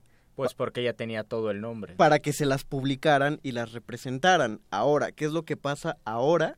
Tú pones un cuadro bonito con una noche estrellada y escribes un eh, aforismo de lo más cursi intentando que sea una pedrada para alguien y pones algo así como este, este es espantoso porque aparte es falso. Pones, para cuando le importas a alguien, la distancia nunca es problema. Irá a ese momento sin importar nada. Oh. Y hasta abajo, Julio Cortázar. ¿Sí me escuchaste? Ah. Y está abajo, firmado Julio Cortázar. Y entonces la gente lo compra como real. Es. Me enfurece que la gente no Me busque- emperra. me- yo le doy me emperra a eso porque es, es imposible como la gente no busca que, que la fuente sea real y ni siquiera se basa en el estilo del escritor porque no lo han leído. Pero Se basa en la provocación. Ajá, y alguien busca justificar su, su, su pensamiento de tres pesos poniéndole la firma de un autor y entonces la gente dice, está en Facebook, eh, lo firmó un autor famoso, debe ser cierto. Algo así nos dice Mephisto en el WhatsApp, ¿Qué eh, que es 3109. Hola, Mephisto. Bueno, la pobreza suena a haber leído únicamente tres libros, recordar solo dos y confundir los autores. Eso sí es pobreza. Chancos. Pero demente. Sí, eh, pero, pero demente. Gloria Abril dice, la pobreza suena a injusticia y egoísmo perpetrado por los egos extremadamente enfermos. Totalmente de acuerdo, Gloria Abril. Alexopoulos Lex dice, no se olviden del cronista musical de la ciudad, Don Chava Flores. No nos olvidamos, el lunes Sí, ya pusimos hablamos. el lunes. Sí, el lunes y hasta pusimos música de Don Chava Alguna Flores. vez yo leí mi una versión de las la ¿cómo se llamaba? Las fotos de Manuela El retrato de Manuela. El retrato de Manuela. El yo escribí- de el, el retrato de Manuela, yo escribí las selfies de Manuela, igual se los comparto en algún momento. Eh, y nos, nos escribe también Lorena Al, dice, ese día, el día que hagamos el, el muerde lengua sobre Chalco, pueden leer el canto de las mujeres de Chalco. ¿De Órale, quién? no sabíamos que eso existía, nos puedes Lo mandar, anoto. o Lorena Al, nos puedes mandar un inbox, eh, no sé si lo tengas. Lo anoto y si no existe lo escribo. Ya existe, Luis. No tienes que hacernos mansplaining con tu estilo, por favor. Ya, ya fue escrito. Aquí está, por favor, Lo Lorena. improviso. No dejes que Luisito le meta las décimas a ese texto. Lo hará muy bien, es muy bueno, pero no, no, no dejemos eso. Entonces. Concluyendo, Mario Conde. Sí, Doc. eh, en otras palabras, podríamos decir que el libro, que era en sí mismo la autoridad y el símbolo de conocimiento, de cultura, ha perdido esa solidez que le daba el papel y se ha vuelto algo que ocurre en el espacio digital. El texto ya no es un producto, sino más bien un proceso que se caracteriza por estar generando interactividad, por tener un ritmo más acelerado tanto en consumo como en coautoría. La verdad se construye en conjunto, ya no se tienen estas figuras como grandes autores en Ah, esos en algunos de casos 600. todavía, ¿no? Claro, claro, pero finalmente es el proceso que está ocurriendo en este siglo XXI, mi querido Luis Sí. Flores. Todavía en el siglo XX había libros de muchis, todavía en el siglo XXI hay libros de muchísimas páginas que se justifican justo por tener tantas páginas como buenos. Pero creo que eso también es un peligro, el que la masa, Definitivamente. que la masa construye la verdad es un peligro horrendo también, eh, porque si te sumas, eh, la verdad de la masa la construyen entre tres personas y de ahí las personas que se suman solamente se la van creyendo a lo que ya dijeron. Pongo un ejemplo muy padre. Un- amigo que vino a Resistencia Modulada, pueden encontrar su video en el canal de YouTube de Resistencia Modulada como el tío Robert, Roberto. Andrade Cerón, que es estando pero es comediante. Él subió un video a sus redes sociales donde le reclama a una persona inválida el haberse estacionado en un lugar que no es para inválidos. Entonces le reclama en su coche, le grita, y el tipo que iba manejando se baja con su bastón y amenaza con golpear al tío Robert y le dice que se puede estacionar donde sea. Bueno, pues esta persona que se baja se llama, me parece que se llama el cojo chistoso. Porque Oh, el él- cojo feliz. El cojo feliz, ¿cierto? Porque también es estando pero y es amigo del tío Robert. Ellos hacen su show juntos y decidieron grabar ese video Oh. haciendo parodia de los lords y las ladies. Y entonces él hizo a los lords minusválidos. Y entonces le reclama al cojo feliz que se estacionó en un lugar para personas no inválidas y el cojo feliz le sigue el juego. Bueno, lo subieron a redes. La gente se rió, pero bastó que una persona se indignara porque creyera que era real para que casi le cancelen la cuenta al tío Robert de la cantidad de gente que denunció el video diciéndole que él no le podía reclamar a los minusválidos. El humor en redes sociales es de las cuestiones más delicadas. Ya es- ya se es de lo más necesita- delicado. Se necesita congruencia, por supuesto, se necesita mucha inteligencia, pero también es un riesgo porque en algún momento puedes tropezar y te comen, te acaban. Otro estando, pero también decía, alguna vez hice un, un chiste sobre una, una niña que tiene síndrome de Down y se indignaron muchos y dice, ella no se indignó porque no entendió el chiste. Pero todos se indignaron y me dijeron que yo no podía hacer eso. Así que fui a un instituto y me dijeron que mi coeficiente intelectual era de un retrasado mental. Y por lo tanto yo soy parte de esa minoría y voy a hacer chistes. Vamos a volver a hacer un programa del humor. Sí. Le vamos a pedir a la gente que venga lo más preparada posible porque E- e- es de los temas más censurables de la actualidad. del Es de los temas más En- en la- peligrosos. En la, vida, en Sí. la historia de la humanidad, el humor ha sido de los temas más peligrosos de manejar y lo trataremos. ¿Cuánto tiempo tiene que pasar para que se vuelva cómico, por ejemplo? Cuando yo me muera, Luis, haz un chiste en el momento que te enteres. Dice, dice si me quieres, lo harás. Yo escuché una frase muy buena de Conde que era, más vale perder un amigo que un buen chiste. No deja tú eso, está escrito en el blasón de mi familia. Ah, ¿sí? bueno, más nos vale perder a un amigo que un buen chiste. Eh, Víctor Martínez Valderrey, al respecto de lo que decía el doc, escribe, los locutores, eh, una cita, que es, los locutores de radio amenazan la libertad del pueblo. Lo dijo eh, Maquiavelo en El Príncipe, o El Oh. Principito, ya no recuerda. Eh, Excelente referencia. Hay una bien duda, hay una duda de 442 ¿Qué escritor mexicano escribió La verdad es peligrosa, pero no hay nada más bello que el peligro? Saludos de, de Querétaro, Gabriel Barrios. Ese dato te lo respondo el lunes porque ya se nos acabó el tiempo. No le suena a usted. Efectivamente. Ah, el Doc trata de, Oh, gracias manten- por salvarme. de mantenerse el secreto para sí mismo. Mm, Ustedes pueden ver en nuestra transmisión que efectivamente ya se está terminando el tiempo. Paquito de Pablo, la comunidad te pide que dejes de pintarnos caritas porque le tapas el sonido a la cámara. O no, o, o puedes seguir este, haciendo eso, pero pues que se mantenga el sonido. Eh, la próxima semana, recuerden, lunes y miércoles, pero ahora vamos a empezar a las ocho y Ocho. cuarto. O a las 8 de, que nos sintonicen desde las Sí. 8 de la noche. Porque, Mejor. Recuerden que el lunes cambia de horario todo Resistencia y entonces muerde lenguas de 8 y cuarto a 8... ¿A 8 qué? No lo sé. A- a nueve de la noche. A partir de las 8 y cuarto. Si quieres saber más, métase a www.resistenciamodulada.com. Agradecemos a Andrés Ramírez que estuvo en la operación técnica esta noche y a Beto que es que nos apoyó en la producción radiofónica. Rápidamente, ¿alguna recomendación literaria que quiera dar, Doc, de algún libro basado en hechos reales? Definitivamente que se acerquen a la Iliada. Me La parece que, que es el mejor ejemplo de, de sucesos. ¿Qué edición, doctor Arqueles? planteados- Queremos saber ediciones de la Iliada. No, no, ¿No? no mencionemos ediciones, solo acérquense a ella, léanla. Sí. Conozcan esta parte de la historia tan importante y tan, tan controversial justo por plantearse como realidad cuando tal vez no fue tan real como está escrito. Se pulió, querido doctor Luisito. El salvaje de la ópera, otra vez del autor brasileño Rubén Fonseca, porque es una novela basada, como que tiene la perspectiva de un guion cinematográfico y también de la biografía de un, person de un personaje operístico del siglo XIX de Río de Janeiro que llega a Italia y que escribe algunas óperas y que quiere competir con Verdi, que escribe tres óperas muy muy buenas y es la historia de este personaje. Es muy muy buen libro. Yo recomiendo Trópico de Cáncer ¿De quién? de Henry...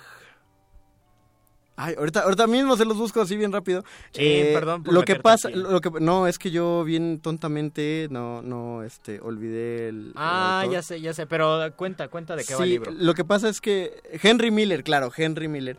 eh, la- la- el asunto con, con esas novelas, las de Miller, la mayoría de las de Miller, cuenta historias de cuestiones de la vida cotidiana, de amoríos desenfrenados, de sexo en el trópico, de, de alcohol, de pobreza, pero los biógrafos no saben ver hasta qué punto termina la autobiografía de Miller y la ficción que él escribía, porque muchos de lo- sus eh, novelas, particularmente Trópico de Cáncer y Trópico de Capricornio, están basados, eh, fueron escritas en el periodo en el que Miller justamente visita eh, los trópicos. Eh, no se sabe qué cosas, nunca desmintió que había cosas que no viviera, aunque él defendía que, que, pues, era ficción, pero por eso vale mucho la pena hacer eh, eh, una, una lectura de Henry Miller. Me río porque se nos cayó la transmisión de, de Facebook TV, no te preocupes, Nos Paquito de. Pablo, le pasa hasta el mejor, mira, hasta, hasta el mejor de Leibero se le va la tecnología, tú no te preocupes de Pablo. Ahora sí, agradecemos a Andrés Ramírez, Operación Técnica. Muchas gracias, eh, Beto, que es en la producción. Muchas Paquito de Pablo, gracias, Paco de Pablo. Muchas gracias, doctor Arqueles, qué bueno que estuvo aquí. Se despiden de estos micrófonos esperando escucharlos a las 8 de la noche el próximo lunes. El Mago Conde. Luis Flores del Mal. Y el doctor Arqueles. Esto es Kendrick Lamar. Nos vamos. Quédense en Resistencia Modulada. Feliz día, mamá. I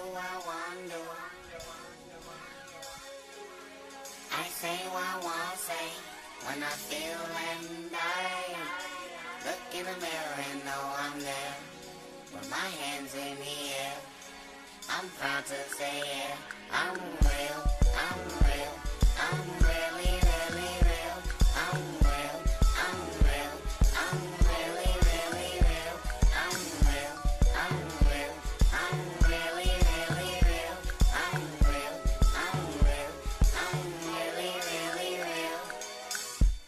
promise that I know you very well. Your eyes never lie, even if they tell.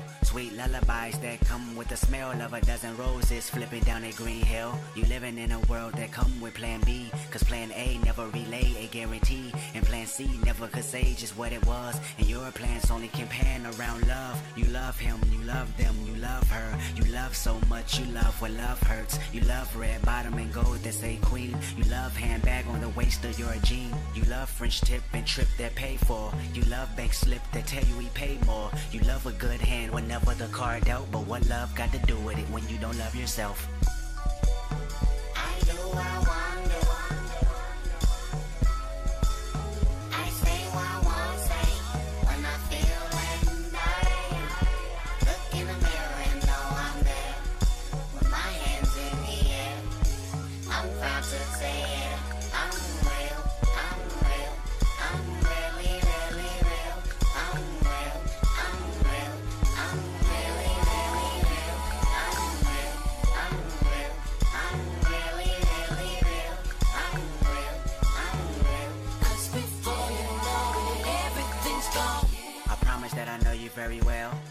Never lie, even if they fail. Out the sky and your optics turn stale. With a mode that's green, I can see you fit the bill of living in a world that come with plan B. Cause plan A only can make another mistake. And you can't see success coming from plan C. When it all breaks, you'll still say you're lovely. And love them and love when you love her. You love so much, you love when love hurts. You love fast cars and their president's old. You love fast women, you love keeping control of everything that you love. You love beef, you love streets, you love running, police. You love your hood, might even love it to death. But what love got to do with it when you don't love yourself? I do, I wonder.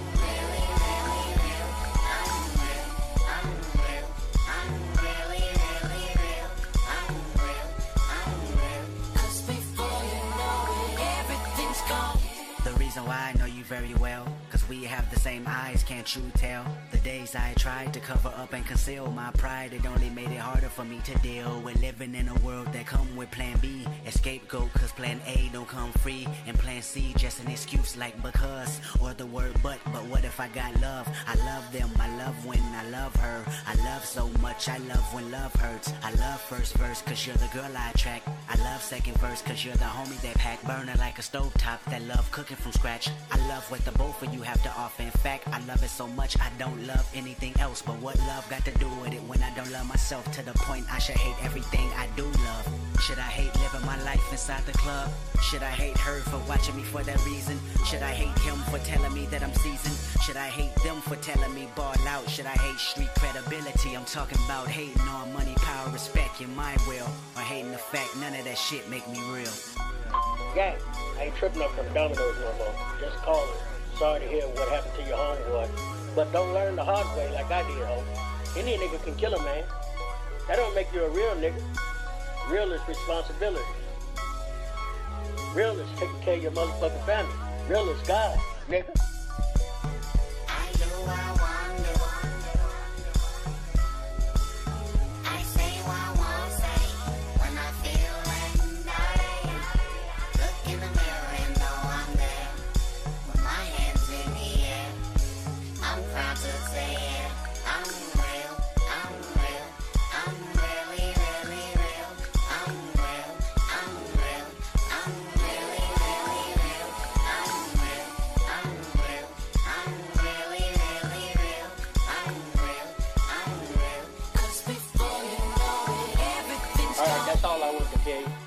Just make sure you call us back when you get this message.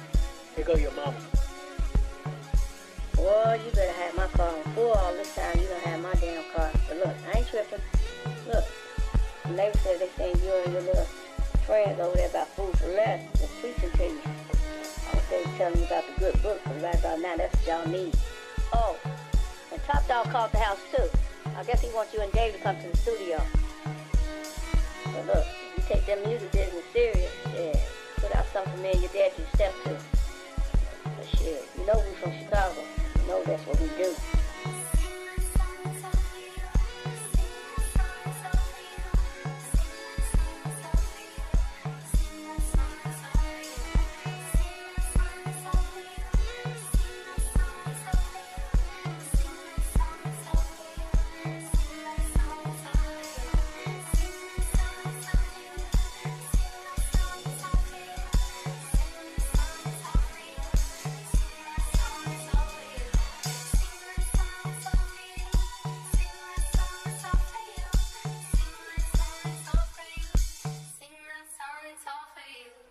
I don't hear from you by tomorrow,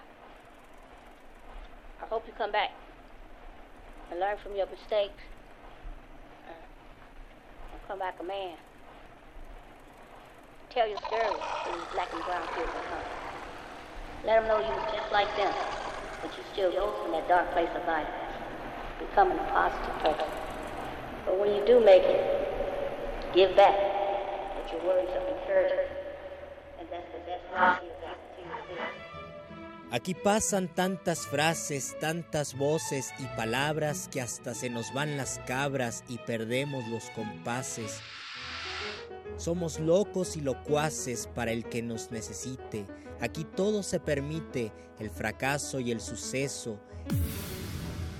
Eso y mucho más que eso, el muerde lenguas transmite. ¿La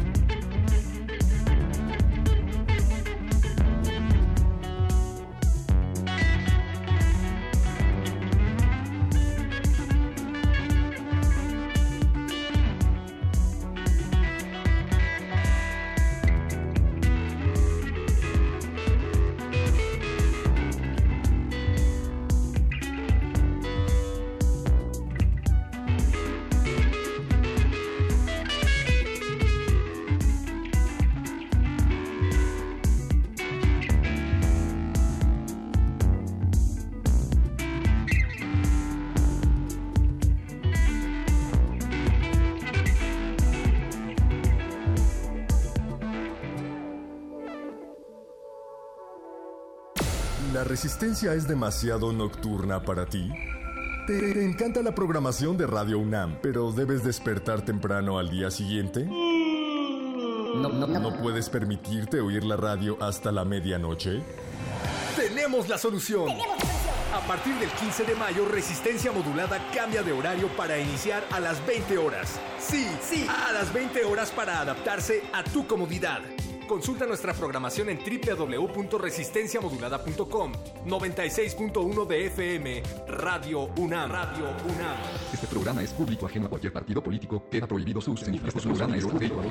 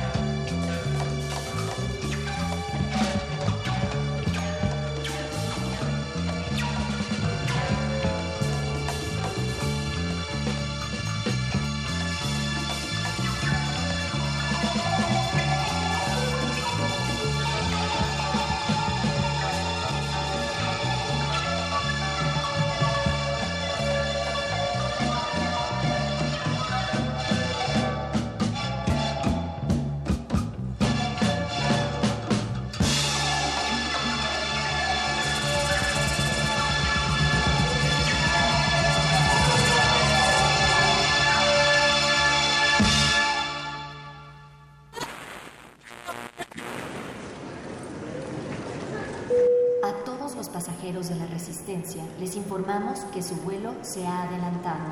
Repetimos. A los pasajeros que continuamente abordan la nave de resistencia modulada, les informamos que a partir del 15 de mayo, los vuelos iniciarán a las 20 horas. Estén pendientes a nuevos avisos y consulten con su radiodifusora cualquier duda. Gracias. To all passengers of the Resistance, we. Resistencia modulada.